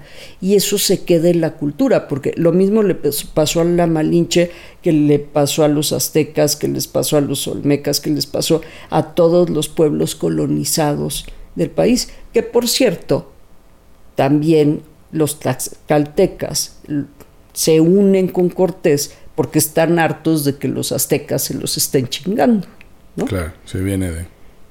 Y entonces es una historia muy vieja de dominados y, y dominadores, pero de mucha traición, porque la Malinche, pues sí, tal vez no es su pueblo, pero es... Es más su pueblo que el otro, ¿no? Exactamente, es su nación, es más su pueblo. Y entonces dice Octavio Paz, por eso los mexicanos siempre estamos viendo a quién nos chingamos y quién nos chinga. ¿no? Sí. Es una cultura de ya te chingué. Ajá. Y de, sí, y viene desde los albures. O sea, Sí, desde ah, sí. la función de alburear es quién se chinga a quién. El food, todo, ¿no? O Sí, sea, no, de, de los albures dice eh, que, bueno, por ejemplo, las mujeres no jugamos en los albures, porque siempre nos van a chingar, mm, ¿no? porque son mujeres. Porque somos mujeres. Ok. Y entonces no la tenemos más grande, Claro. no, no podemos competir, porque estamos en la misma posición que la Malinche. Mm, ¿no? Pero entre los hombres justamente la competencia es una cosa que se reduce a algo muy sexual. Sí, es así quien yo te cogí o tú me cogiste, ¿no? Ajá. ¿Y quién la tiene más grande? Y quién la tiene más grande, sí. Y es, esa es la competencia. Y todas las demás gráficas opciones. Sí, sí puedes hacer un, un millón, pero siempre es el mismo juego. Sí. ¿Quién, quién está arriba? ¿no? Exacto. ¿Quién, quién muerde la almohada y quién es sopla orejas? Exacto. Ese es, el- ese es todo el juego del albur, que en realidad no tiene mucho chiste. Mm, Todo se reduce a eso, ¿no? O sea, puede ser ingenioso, puede- pero el, el sitio siempre cae ahí, ¿no? Sí, claro. O sea, tiene una fuerza cultural. E- Eso y quién Es tiene otra más cosa. mujeres, que tiene Claro. que ver con quién la tiene más grande Sí, y sí, quién sí. se chinga a los otros hombres. Sí, sí, está completamente... Ahora, eso es muy biológico también, ¿no? O sea, es muy animal, en el sentido de que los animales, hay uno que es el que hace eso, ¿no? O sea, el líder de la... Bueno, no sé si todos los animales, pero los monos al menos, Sí, los ¿no? homínidos. Nuestros primos. Eh, pues ese es, o sea, como el líder de la, del grupo, pues es quien se coge a todas las hembras, quien se reproduce, el que humilla a los demás. Digo, eso no quiere decir que luego no se les regrese o que se les Pero, aplique. pero pe- pensar que los humilla, pienso que es una antro Es una cosa humana. así, ¿no? Claro. Es, es una interpretación. Pero ¿por qué entonces sí lo matan cuando envejece? Eh, por un asunto de poder. O sea, es venganza. Es, No, no, es no. solo una, el orden natural de... es el orden natural. Pues ya el que sigue. Exactamente. Este ya está débil. Porque, porque el líder de la manada protege a la manada. Mm. Eh, hay una. Hay algunos, hasta documentales, de monos. Bueno, yo viví en Costa Rica y hay cuatro variedades de monos. Y cuando ves un mono solo, sin manada, es un mono que desafió al líder de la manada y que le, le- el líder le ganó. Normalmente son monos jóvenes. Ya, te sacan. Sí, porque el líder de la manada, o sea, si, si el mono joven le gana al líder de la manada, pues se queda como líder. Eso es lo que le está peleando, le está peleando eh, el liderazgo de la manada. Pero si el mono viejo o el líder le gana, te saca de la manada porque eres un rijoso, ¿no? O sea, saca ese mono Eres por un rijoso. Porque no solo es mal ejemplo, sino que no se va a estar en paz, ¿no? Va a seguir Sí. Por seguridad dale. ya no puede estar aquí, hermano. Ah. Exactamente, Sí, claro. porque además lleva las orejas mordidas, Sí. mm, le falta un cacho de pellejo. Ese mono está eh, sentenciado a muerte. Mm. Porque cuando, cuando vaya a otra manada y les diga, oigan, me reciben, los de la otra manada, sobre todo el líder, va a decir, ¿y qué hiciste? La única razón por la que te corren de la manada es por irle a pelear el puesto al jefe, ¿no? Entonces, cuando los reciben, tienen que aguantar de todo. Mm. Tienen que Son el puerquito de la. sí tienen que mostrarse sumisos porque ese mono tiene dos opciones, quedarse solo y está sentenciado a muerte o entrar a la manada y no hacérsela de jamón al líder porque entonces se va a la primera. O sea, la primera que el líder lo vea mirando lo raro, Claro. le dice, a ver, ¿no? ¿De qué se trata? Y entonces te vas. Si no, es- si no es que lo matan ahí, ¿no? Si no es que lo matan ahí mismo. ¿Y por qué crees que.? O sea, entonces, digo, es que se parecen estas actitudes. Sí, somos Pero tú- homínidos. Pero dices que no realmente. No, en. ¿Quién sabe? No, no conozco tanto de monos. Ok. Ujú. No, no. Como para hacer una Como comparación. para hacer una comparación. ¿Dónde termina? Pero sí conozco de la conducta humana. Claro. Y en la conducta humana, los seres humanos pensamos que los demás accionan y reaccionan como nosotros. Y muchas veces nos viene bien acomodarlo en lo biológico, sobre todo en los discursos de machismo. Claro. ¿No? Sí, es como, no, pues es que así es, así es Así inevitable. es, exactamente. Los machos solo pueden tener muchas hembras, pero las hembras tienen que tener nada más un macho. por ejemplo. sí, qué por conveniente. ejemplo. Qué conveniente. Entonces estamos muy atravesados por el discurso cultural Mm. y mucho de este machismo tiene sus buenos tintes de sociopatía, Sí. ¿no? Pero además tiene un origen, bueno, es que son varias cosas, pero también tiene una parte de origen religioso, ¿no? Y de origen Sí, sí. eh, económico. cristiano y económico. O sea, como de, ah, estos son mis hijos, esta es mi familia. que eso es muy de lo tribal, Ajá, como del principio de la agricultura y esto, ¿no? sí. Es como... Sí, porque en algún lado leí que antes no importaba como quién tenía los hijos. Era como una cosa tribal y entonces todos tenían hijos con todo el mundo y ya, ¿no? No importaba. Eh, pero cuando empezaron a cultivar la tierra y a tener propiedad privada, Cuando empezó el capitalismo, ajá, es como, ah, este es mi esposa, estos son mis hijos y esta es mi comida y este es mi... mi ¿no? parcela. Ajá. Y entonces, claro, si ella tiene un hijo con alguien más, ¿qué pasó, no? O sea, ¿por qué voy a mantener a uno que no es mío? Y ya empezó, no sé. Eso junto con los matrimonios arreglados, Mm, porque hacemos Entre crecer tribus. mi parcela y la tuya ya, si casamos a tu hija y a mi hijo. claro, sí, eso es de lo más viejo que hay. Wow. Eh, lo, lo pensaba un poco porque también, o sea, si esto, todo esto es factual, ¿no? O sea, como esto es cierto, hasta cierto punto.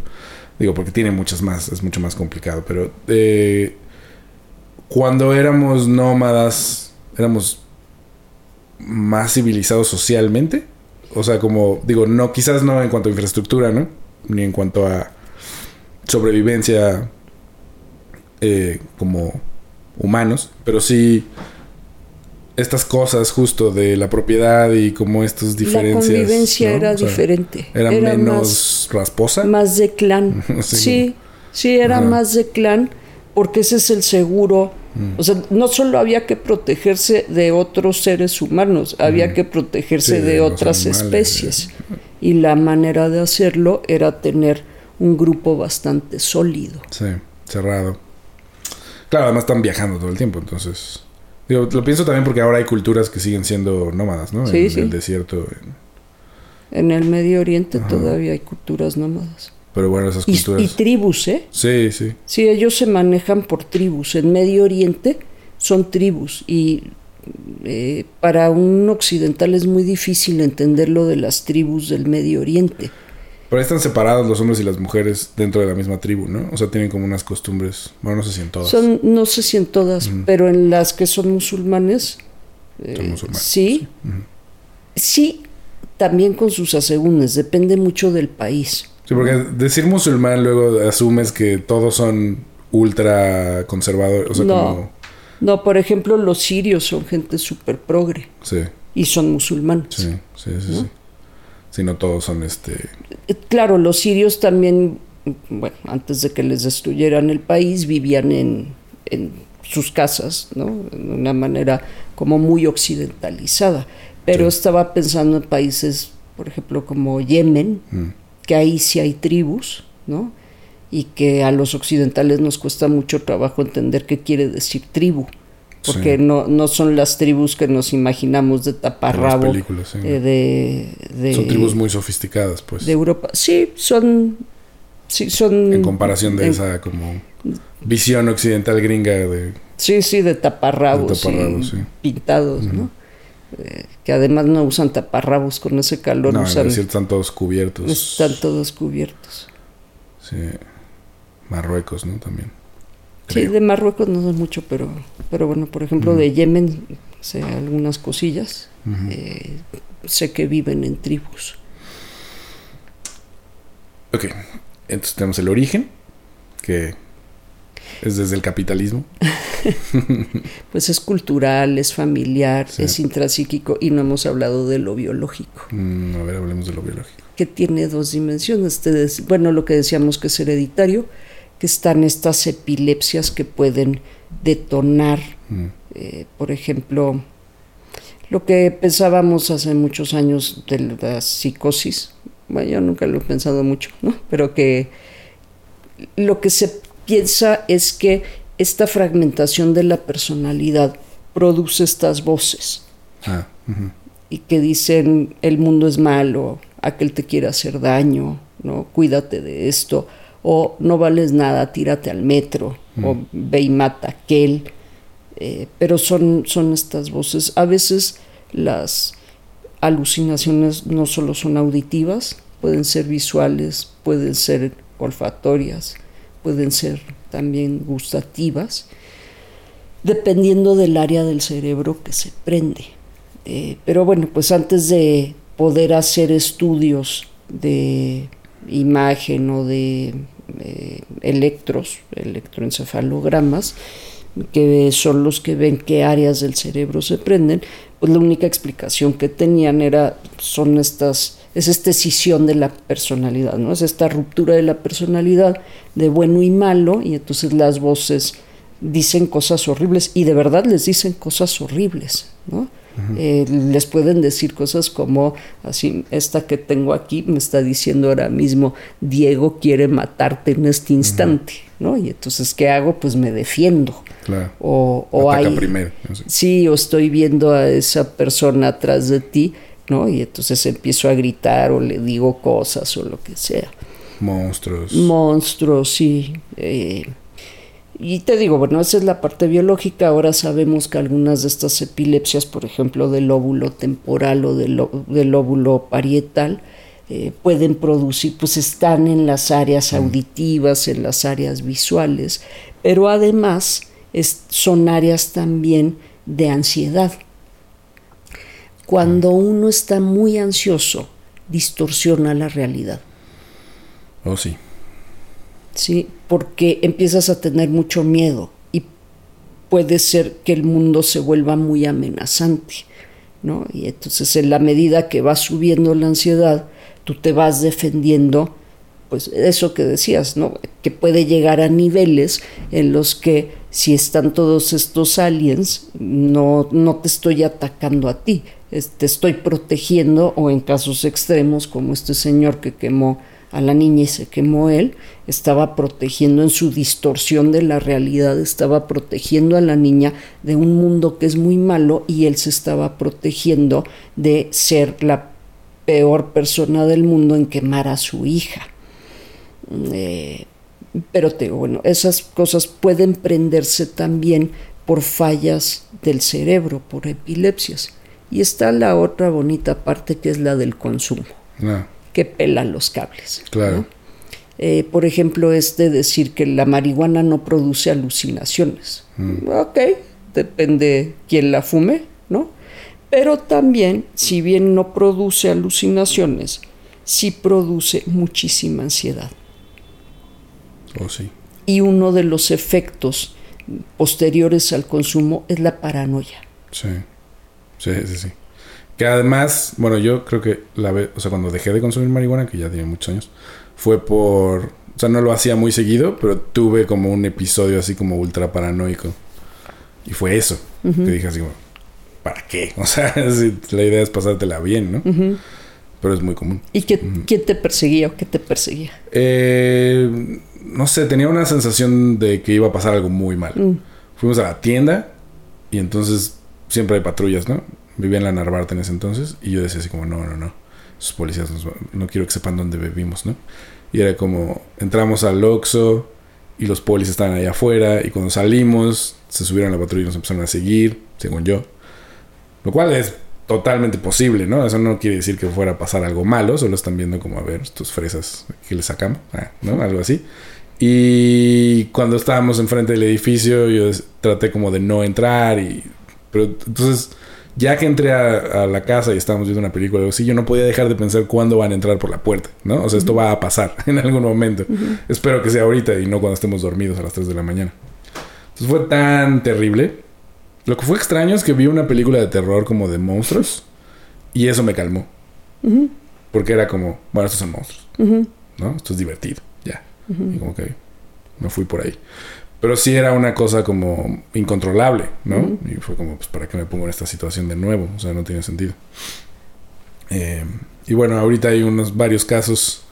Bueno, hay uno públicamente muy conocido que no sé si has visto de un eh, comediante que, que había estado en rehabilitación por alcohólico y salió y empezó a transmitir en vivo y empezó a decir una serie de cosas muy raras y transmitió como dos días seguidos y luego su familia llegó así como a decirle no bueno ya mandaron un mensaje público de que pues ya estaba como no bien en tratamiento pero toda su onda era que no lo dejaban fumar marihuana y que la marihuana la acababa de descubrir y era como lo mejor del mundo no y luego como que salió y empezó a transmitir en vivo otros dos días seguidos y este, pues sí estaba como en psicosis. O sea, yo lo veía y decía, esto es psicosis, esto lo he visto, ¿no? Digo, no soy un experto, pues, pero me daba esa impresión, ¿no? Porque estaba o sea, hilando cosas tras otra, una tras otra, tras otra, tras otra, diciendo que va a demandar a todo el mundo por esto, por aquello. Tenía unos guaruras que, se, que no dejaban a nadie entrar a su casa mientras transmitía, ¿no? Y como que su familia intentaba. Estuvo en un lugar como psiquiátrico en las margaritas, que también es como para adictos, y entonces decías que ahí me amarraron y me pegaron y me dieron Valium y me dieron ketiapina y dicen que soy drogadicto y, es- y no me dejan fumar marihuana. Y yo decía, pues bueno, la ketiapina y el Valium son parte del tratamiento, ¿no? Para que regreses. Y la marihuana pues no la puedes fumar porque... te- te- pero él está en su realidad, eh, pues son gente mala, ¿no? Y golpeadores y así. Me amarraron, o sea, decía me amarraron y era como... Pues es que si te pones en un estado, es la única opción, porque no saben qué vas a hacer, ¿no? O sea, a lo mejor no dañas a nadie, pero sí a ti mismo, o sea, es como protocolo, según yo. Eh, entonces, bueno, estaba como en eso, ¿no? Y me, la- las reacciones de la gente me llaman mucho la atención, porque obviamente hay gente que, que entiende, pero hay otra banda que, pues, dicen, piensan algo más leve, ¿no? Así como, bueno, está pasando por un momento difícil. Fuerza, ¿no? Este. Y digo, ¿cómo es que alguien que está en esa psicosis, o sea, cuando regrese, si lo logran bajar, va a entender la diferencia? Así como Sí. se va a eh, acordar de las cosas que sí. decía y va a decir así como, ah, órale, no, pues sí Bueno, volando, depende ¿no? también del motivo de la psicosis. Mm, Si es por consumo, muy probablemente no tenga recuerdos o, los, o tenga unos sí y otros no. va a ser así como, Pero en las epilepsias, por ejemplo, ¿no? Hay gente que sí puede contactar y decir, wow, ¿no? O sea, sí, sí se me botó bien feo la carnita. Sí, porque justo cuando mi mamá estuvo ya tres semanas en el hospital y ya había bajado un poco, ella misma me dijo, estaba diciendo cosas muy raras, ¿verdad? O sea, como que... Pero a veces iba y venía, o sea, no estaba completamente abajo. Pero de pronto tenía momentos en los que decía como, ah, sí, como que siento que eso no pasó, ¿verdad? O sea, no, no había soldados afuera de la casa. y, pero bueno, por lo que me dijeron era como no es como en las películas. Es de, ah, ya está bien. ya todo va a estar bien. Es como, no, pues puede volver a entrar a ese estado por estrés, por si consume medicamentos controlados y no los tiene, o si hay una situación choqueante, ansiedad, etc. Sí, no solo que no los tiene, muchas veces dejan de consumirlos cuando se sienten bien. Sí, eso es algo que pasa con muchos pacientes, ¿no? Psiquiátricos. Que dicen, bueno, pues ya para qué. Y es como, te sientes bien porque los estás tomando. Hay como un delay. Si los dejas de tomar, te vas a seguir sintiendo bien como uno o dos días y luego. Sí, y luego cuando los empiezan a dejar de tomar, o cuando los están tomando mal, o un día sí y un día no, eh, exactamente, eh, nuevamente no se dan cuenta cómo empiezan a ponerse mal. O te disparas. Que con la gente que tiene ataque, porque eso sí está documentado, ¿no? O sea, eh, psicosis por marihuana. Que no es que sea todo el mundo, sino hay una banda que es hipersensible o lo que quieras. Esos, si fuman poquito, o bueno, fumen lo que fumen, no es tampoco inmediatamente, ¿no? O sea, como que empieza como a despegar. Y claro, para cuando ya están allá, pues ya. Sí, no, ya, regrésalo. El alcohol también, ¿eh? Bueno, el alcohol, supongo que es todavía mucho más común, digo, En casos crónicos de alcoholismo, mm. eh, la gente tiene un síndrome de Korsakoff, mm. que es justamente eh, que empieza a alucinar. Y digo, todos hemos visto a alguien en la calle peleándose con sí. quién sabe quién. Bueno, entre el alcohol y la mona, también. Los solventes también te derriten el cerebro rápido, ¿no? También. Y bueno, están las drogas que te vuelven violento, como el la, cocaína, el cristal, el crack, el MDMA. Mm. El MDMA, eso es más bien. Te, bueno, te, te, vuelve mellow, te tira. Pero luego muchas veces está combinado con otras cosas, ¿no? O sea, como con anfetaminas, pues ya cambia. eh, pero bueno, el consumo es el otro gran aspecto de la psicosis, pero ¿y la sociopatía dónde entra ahí? Bueno, eh, que el consumo en muchas ocasiones, no en muchas ocasiones, el consumo produce una caída de la estructura yoica, de la de, todo aquello que nos pone freno, ¿no? Mm. Entonces, por ejemplo, la cocaína, prototípicamente la gente puede hacer unas cosas muy estúpidas cuando consume cocaína o crack, ¿no? O estos, por ejemplo, casos que han ocurrido en los raves de pues como de violaciones multitudinarias, no solo en los raves, sino en fiestas en general, ¿no? Lugares con masivo consumo de sustancias y multitudes lo que hacen es disminuir ese filtro que te dice que está bien y que no está bien. Y hay además entre el componente social de, ah, todo el mundo lo está haciendo. Además. Que si a lo mejor no es por drogas, es porque ya eres medio sociópata y dices como, bueno, pues ya. Aquí. Aquí estoy protegido por la anonimidad, anonimato de... ¿Quién, mató al comendador? Exacto. ¿no? Sí, como los linchamientos también. sí. Y bueno, eso, si hay algún filtro, si hay alguna alguna manera de detener a la persona, pues con el consumo, con el, con el consumo de lo que sea, de alcohol, de marihuana, de coca, de lo que sea, la gente pierde esa capacidad de discernir lo que quiere hacer y lo que no quiere hacer. Eh, aquí hay una parte que también en el psicoanálisis se habla mucho, del eros y el tánatos, ¿no? de los instintos de vida y de muerte. Y lo que dice Freud es que todos tenemos ambos, que todos podríamos matar a alguien y todos podemos querer a alguien y todos queremos en algún momento o podríamos querer destruirnos a nosotros mismos, mm, que es también una cosa como medio biológica, ¿no? de hecho matamos animales para consumo humano. Eh, bueno, claro, todo, todo mata algo para sobrevivir, ¿no? Es parte, de la cadena alimenticia o, de, o de sobrevivencia. eh, el tema es que por más ganas que tengas, alguien te hace enojar y puedes decir, me encantaría matarlo. Ok, pero eso no quiere decir que lo mates. ¿No? El rasgo sociopático entra cuando dices, bueno, no lo mato, pero ¿qué tal que le doy una calentadita? Mm. ¿no? ¿Qué tal que lo hago que piense que se va a morir? Por ejemplo. Para que él menos sepa de qué estamos hablando, ¿no? Por ejemplo, ese es un rasgo bien sociopático. así, así. Vamos a ver hasta dónde se tuerce. Que eso, o sea, hay una cosa ahí con la. con el mundo criminal en el que. No todo el mundo se le hace fácil, ¿no? O sea. Digo, por historias de documentales, entrevistas y todo lo que hemos visto en todos estos años, así, de información de gente que ha pasado por eso hay mucha gente que en esos grupos criminales le cuesta más trabajo torcerse, pero sí te puedes llegar a torcer hasta allá, ¿no? O sea, es como una cosa de hacerlo las suficientes veces y que pues también está en entredicho tu sobrevivencia, como para...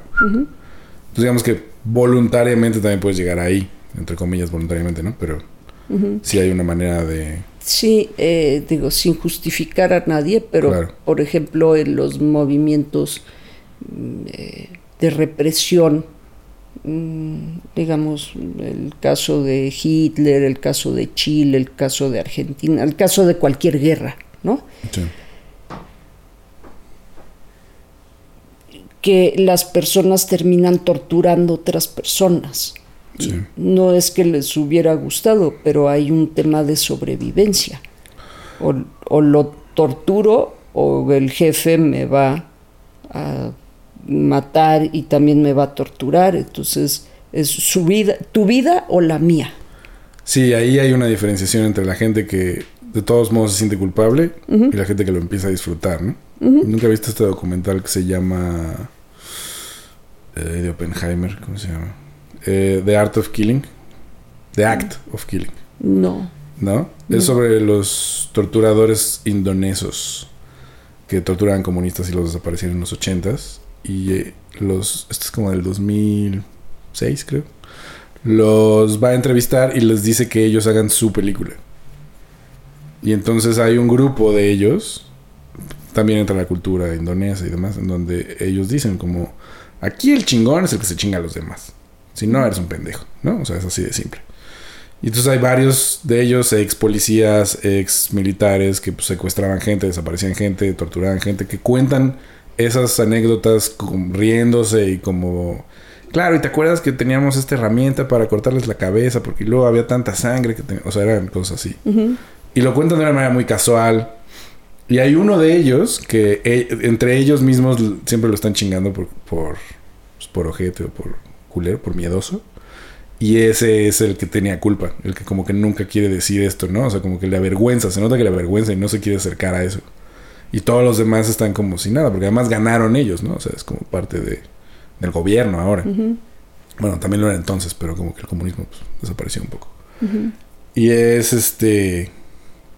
O sea, también hay una manera...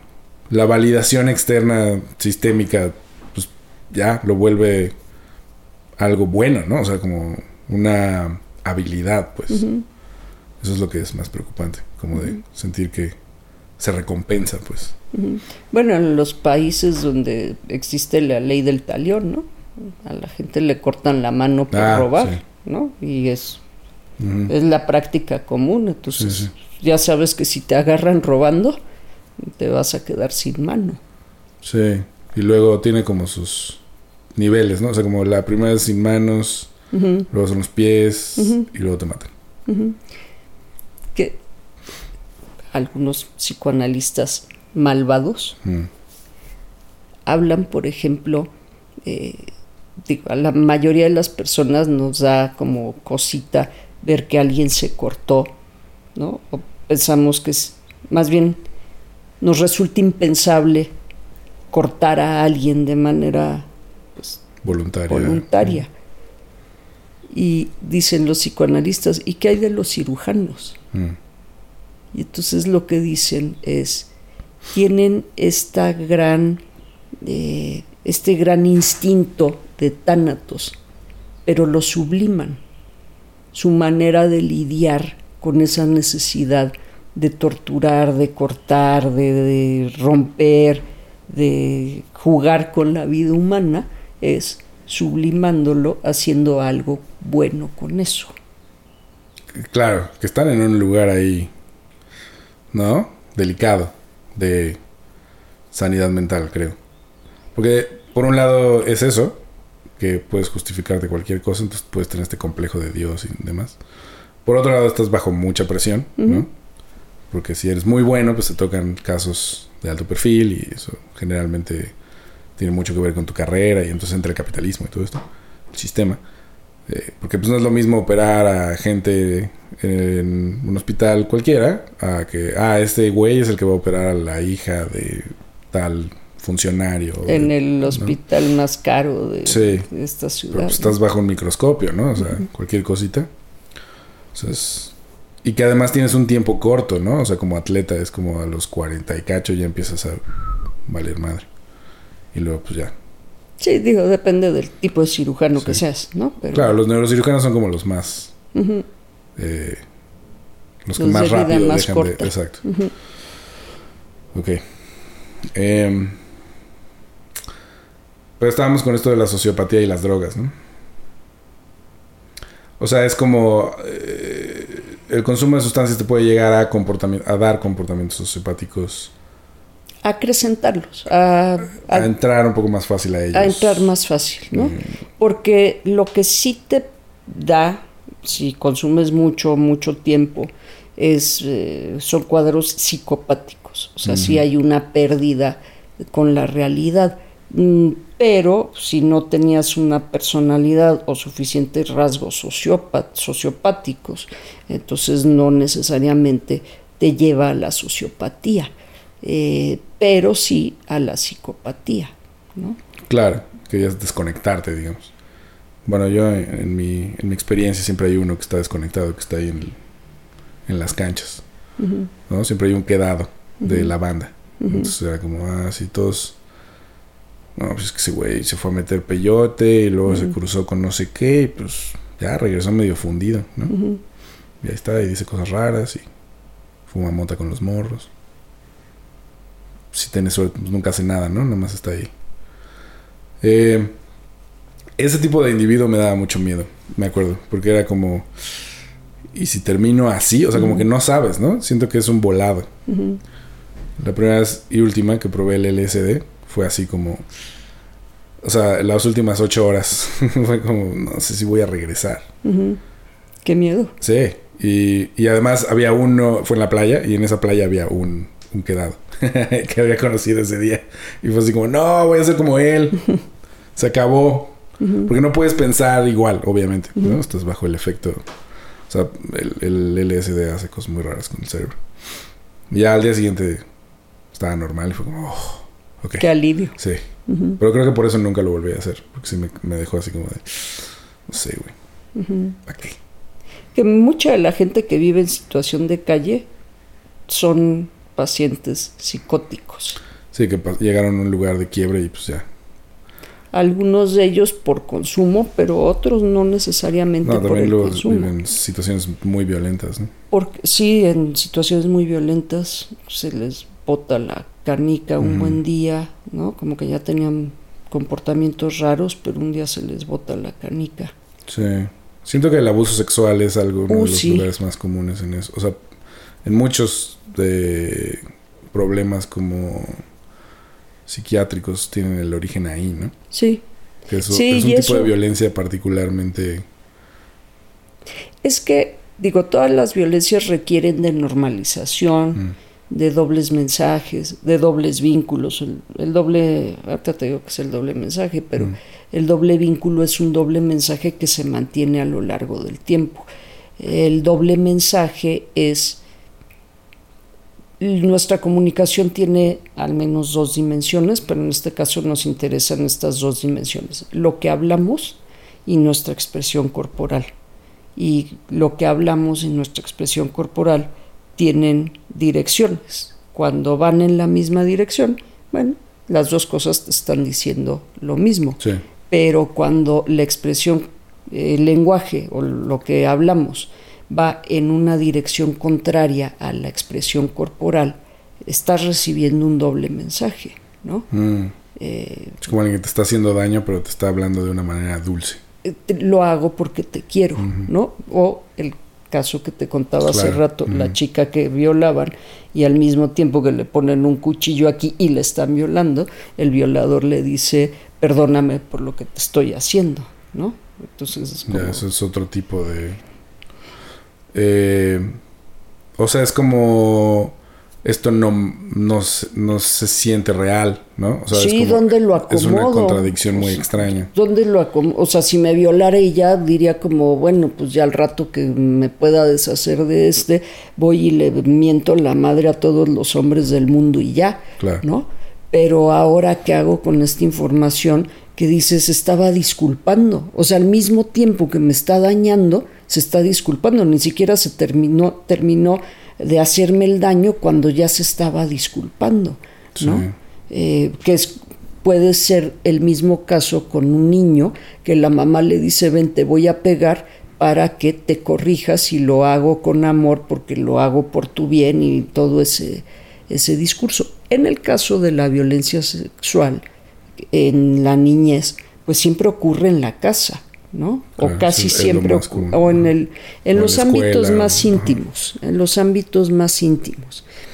Y para que pueda ocurrir, se requiere del silencio del niño mm. o de la niña.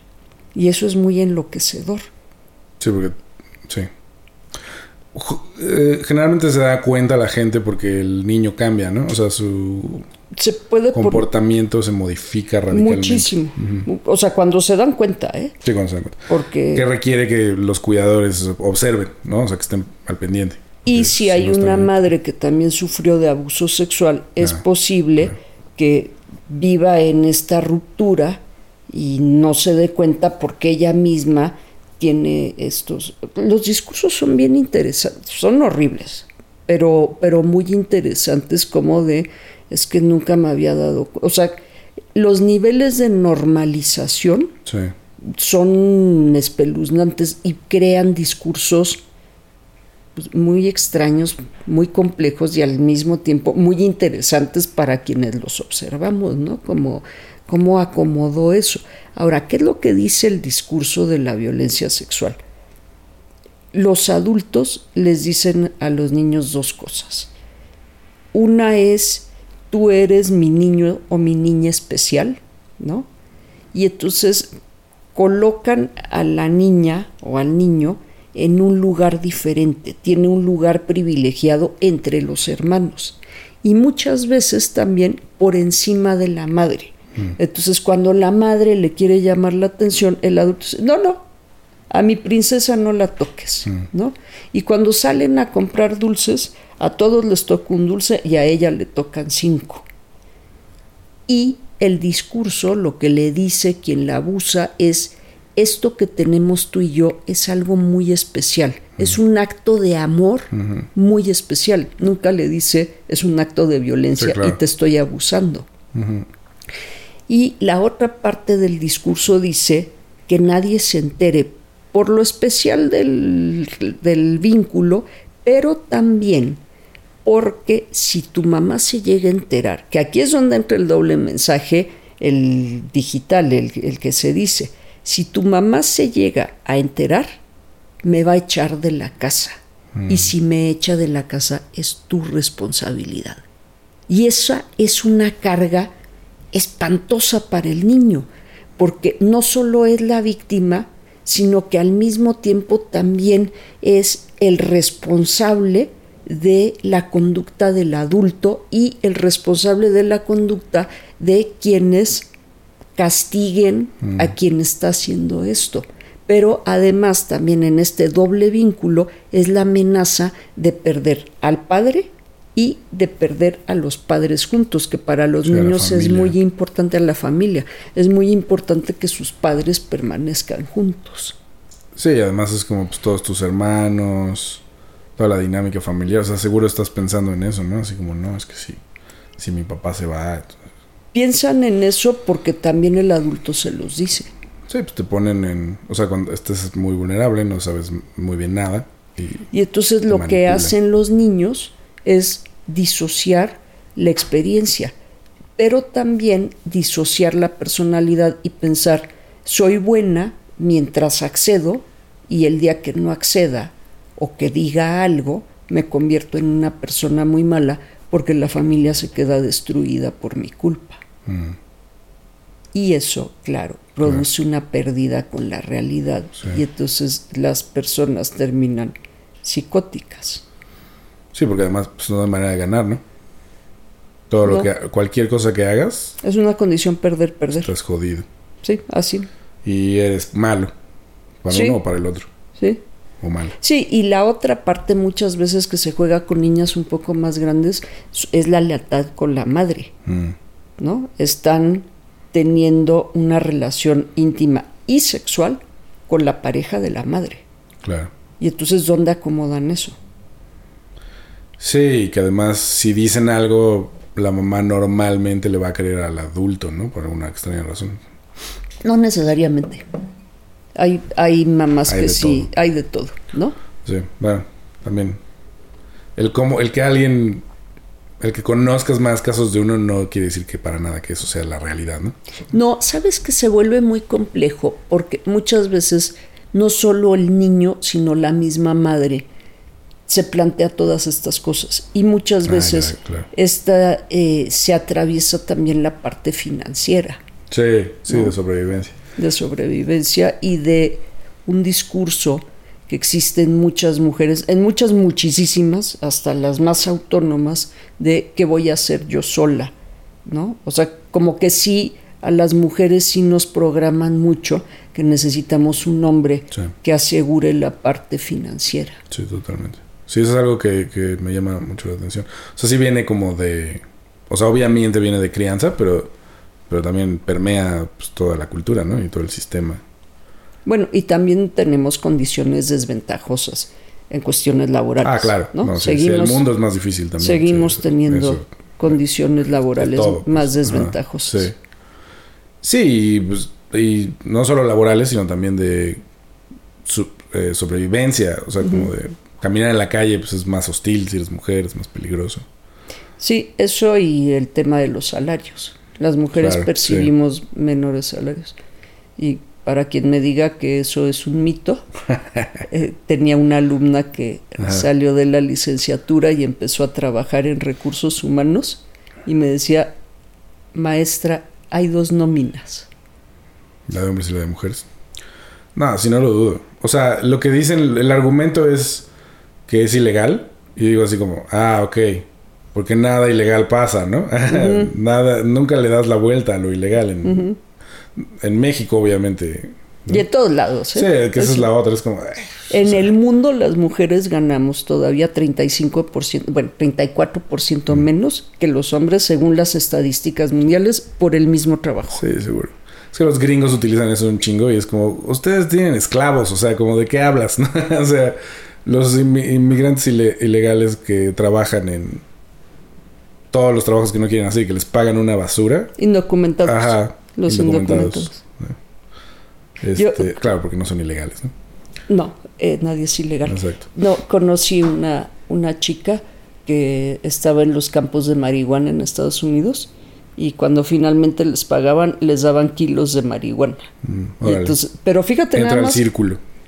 No, bueno, además de entra al círculo, no te puedes fumar kilos de marihuana en vez de comer o pagar la renta. Y entonces pues un poco los obligan a, vender, a vender ahora sí de manera ilegal, mm. porque los que tienen los campos, mm. pues tienen los permisos para la, comercialización del producto. Claro. Pero si a ti te dan tres kilos de marihuana y te agarra la patrulla, te van a refundir en el tambo por... Sí, que el mejor de los casos es que te deporten. Sí, por, por transporte y seguramente. Sí, por venta y por venta tráfico. De narco, sí, sí, por narcotráfico. Narcotraficante. Que pues además eres del color equivocado, entonces pues te va a ir mucho peor, ¿no? Sí. Sí, eso es como.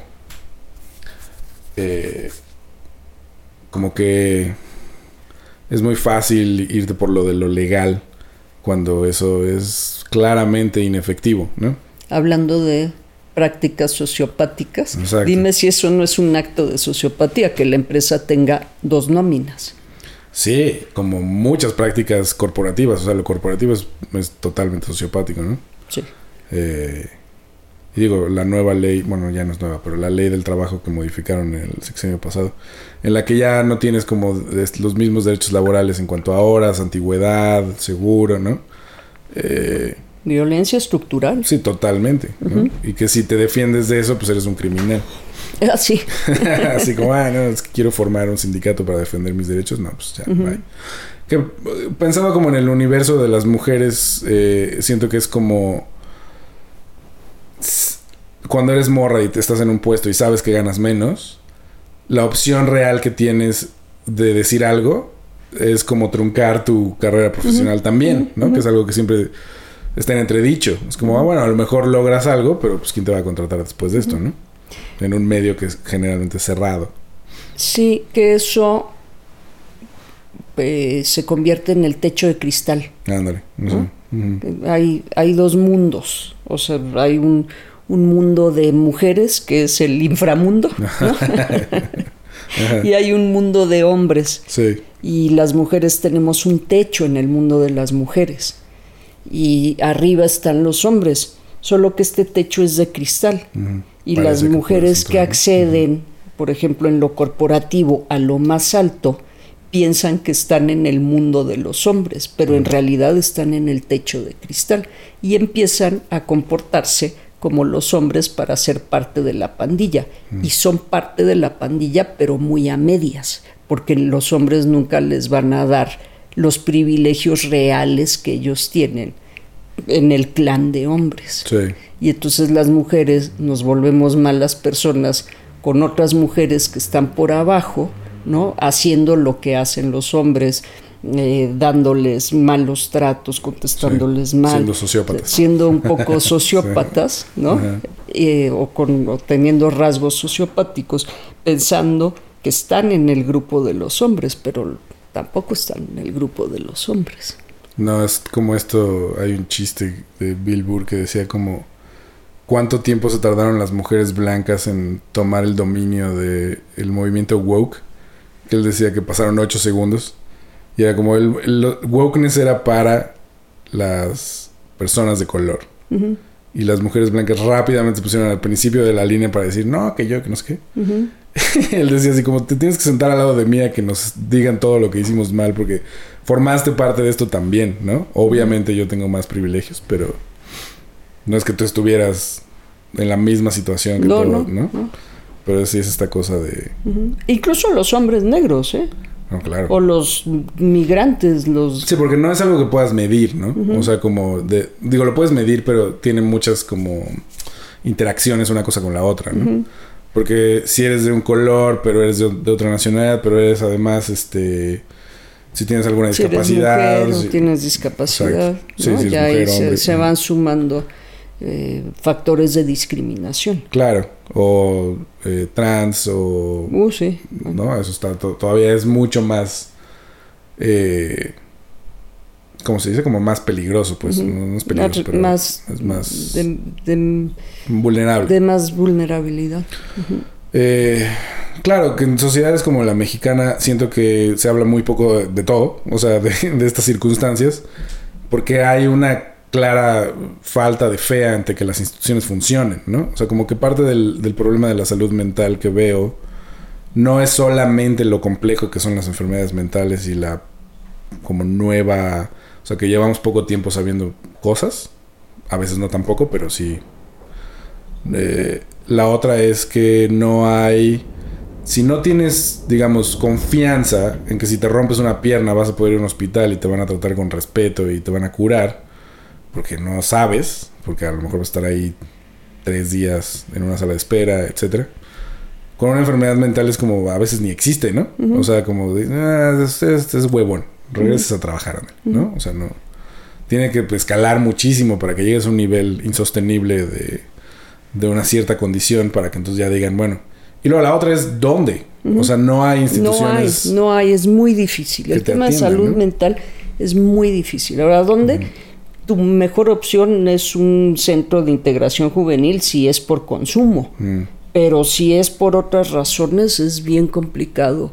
O sea, sí hay, digo, tampoco vamos a negar. Está el FRAI, está el Instituto Nacional de Psiquiatría. Y hay clínicas, por ejemplo, el IMSS tiene, el ISTE tiene, eh, hay clínicas de salud. Con psiquiatras. Eh, sí, hay, pero sí, no, no están tan a la vista. O sea, sí es complicadón acceder y luego acceder al paciente y convencer a la gente del servicio de salud, sobre todo cuando el paciente dice no tengo nada y no me quiero internar, es como...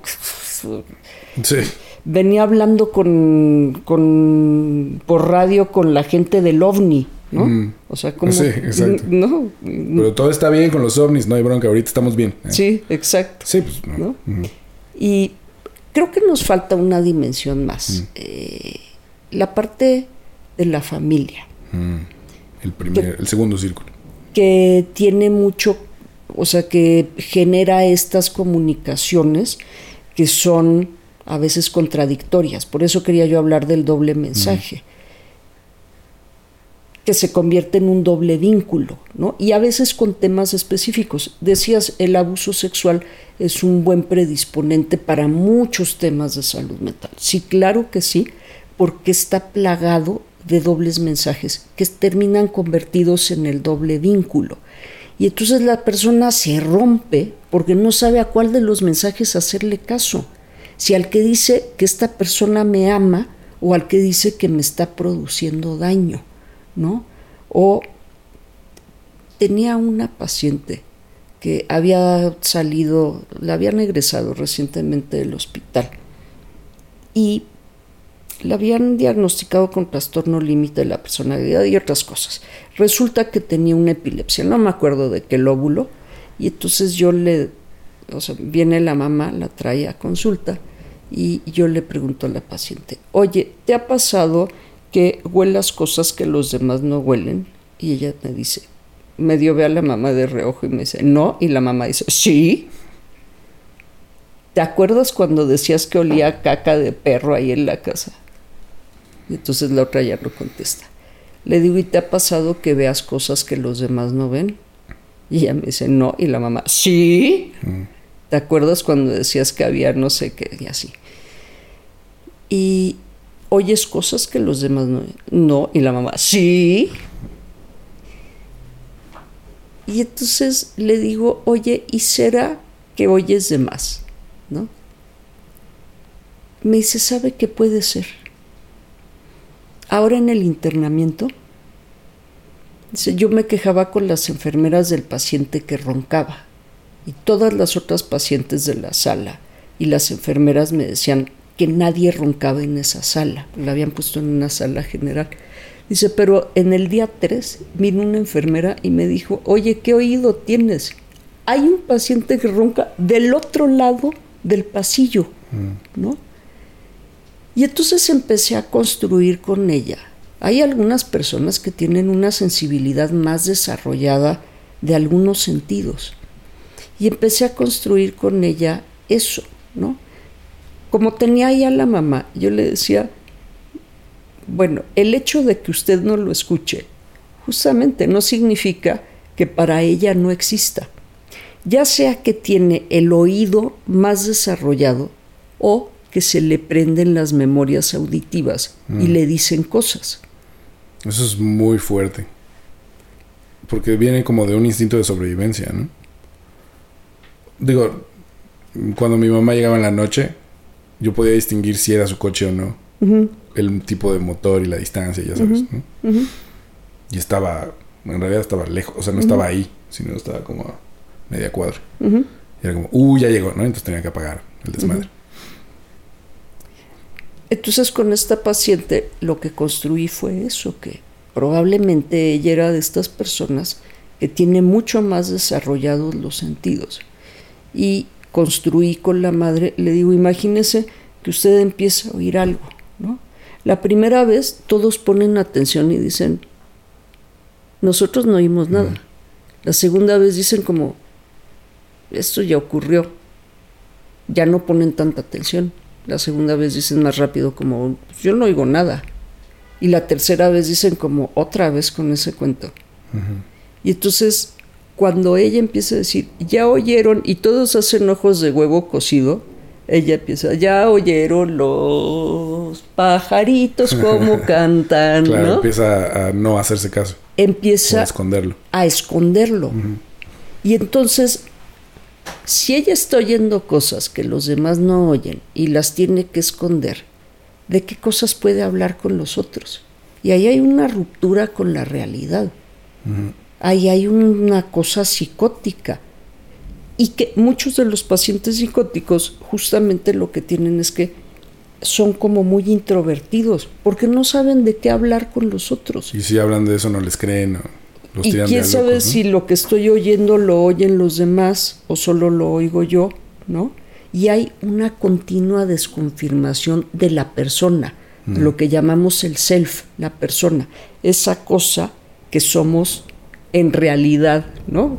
Que nos eh, que tiene sentimientos, que es nuestros sentimientos, nuestros pensamientos, nuestra manera de relacionarnos con el mundo. Eso sí, está, está muy loco. O sea, bueno, hay un nivel en el que. o sea, todos tienen que hacer eso, ¿no? ¿O no? ¿Hace qué?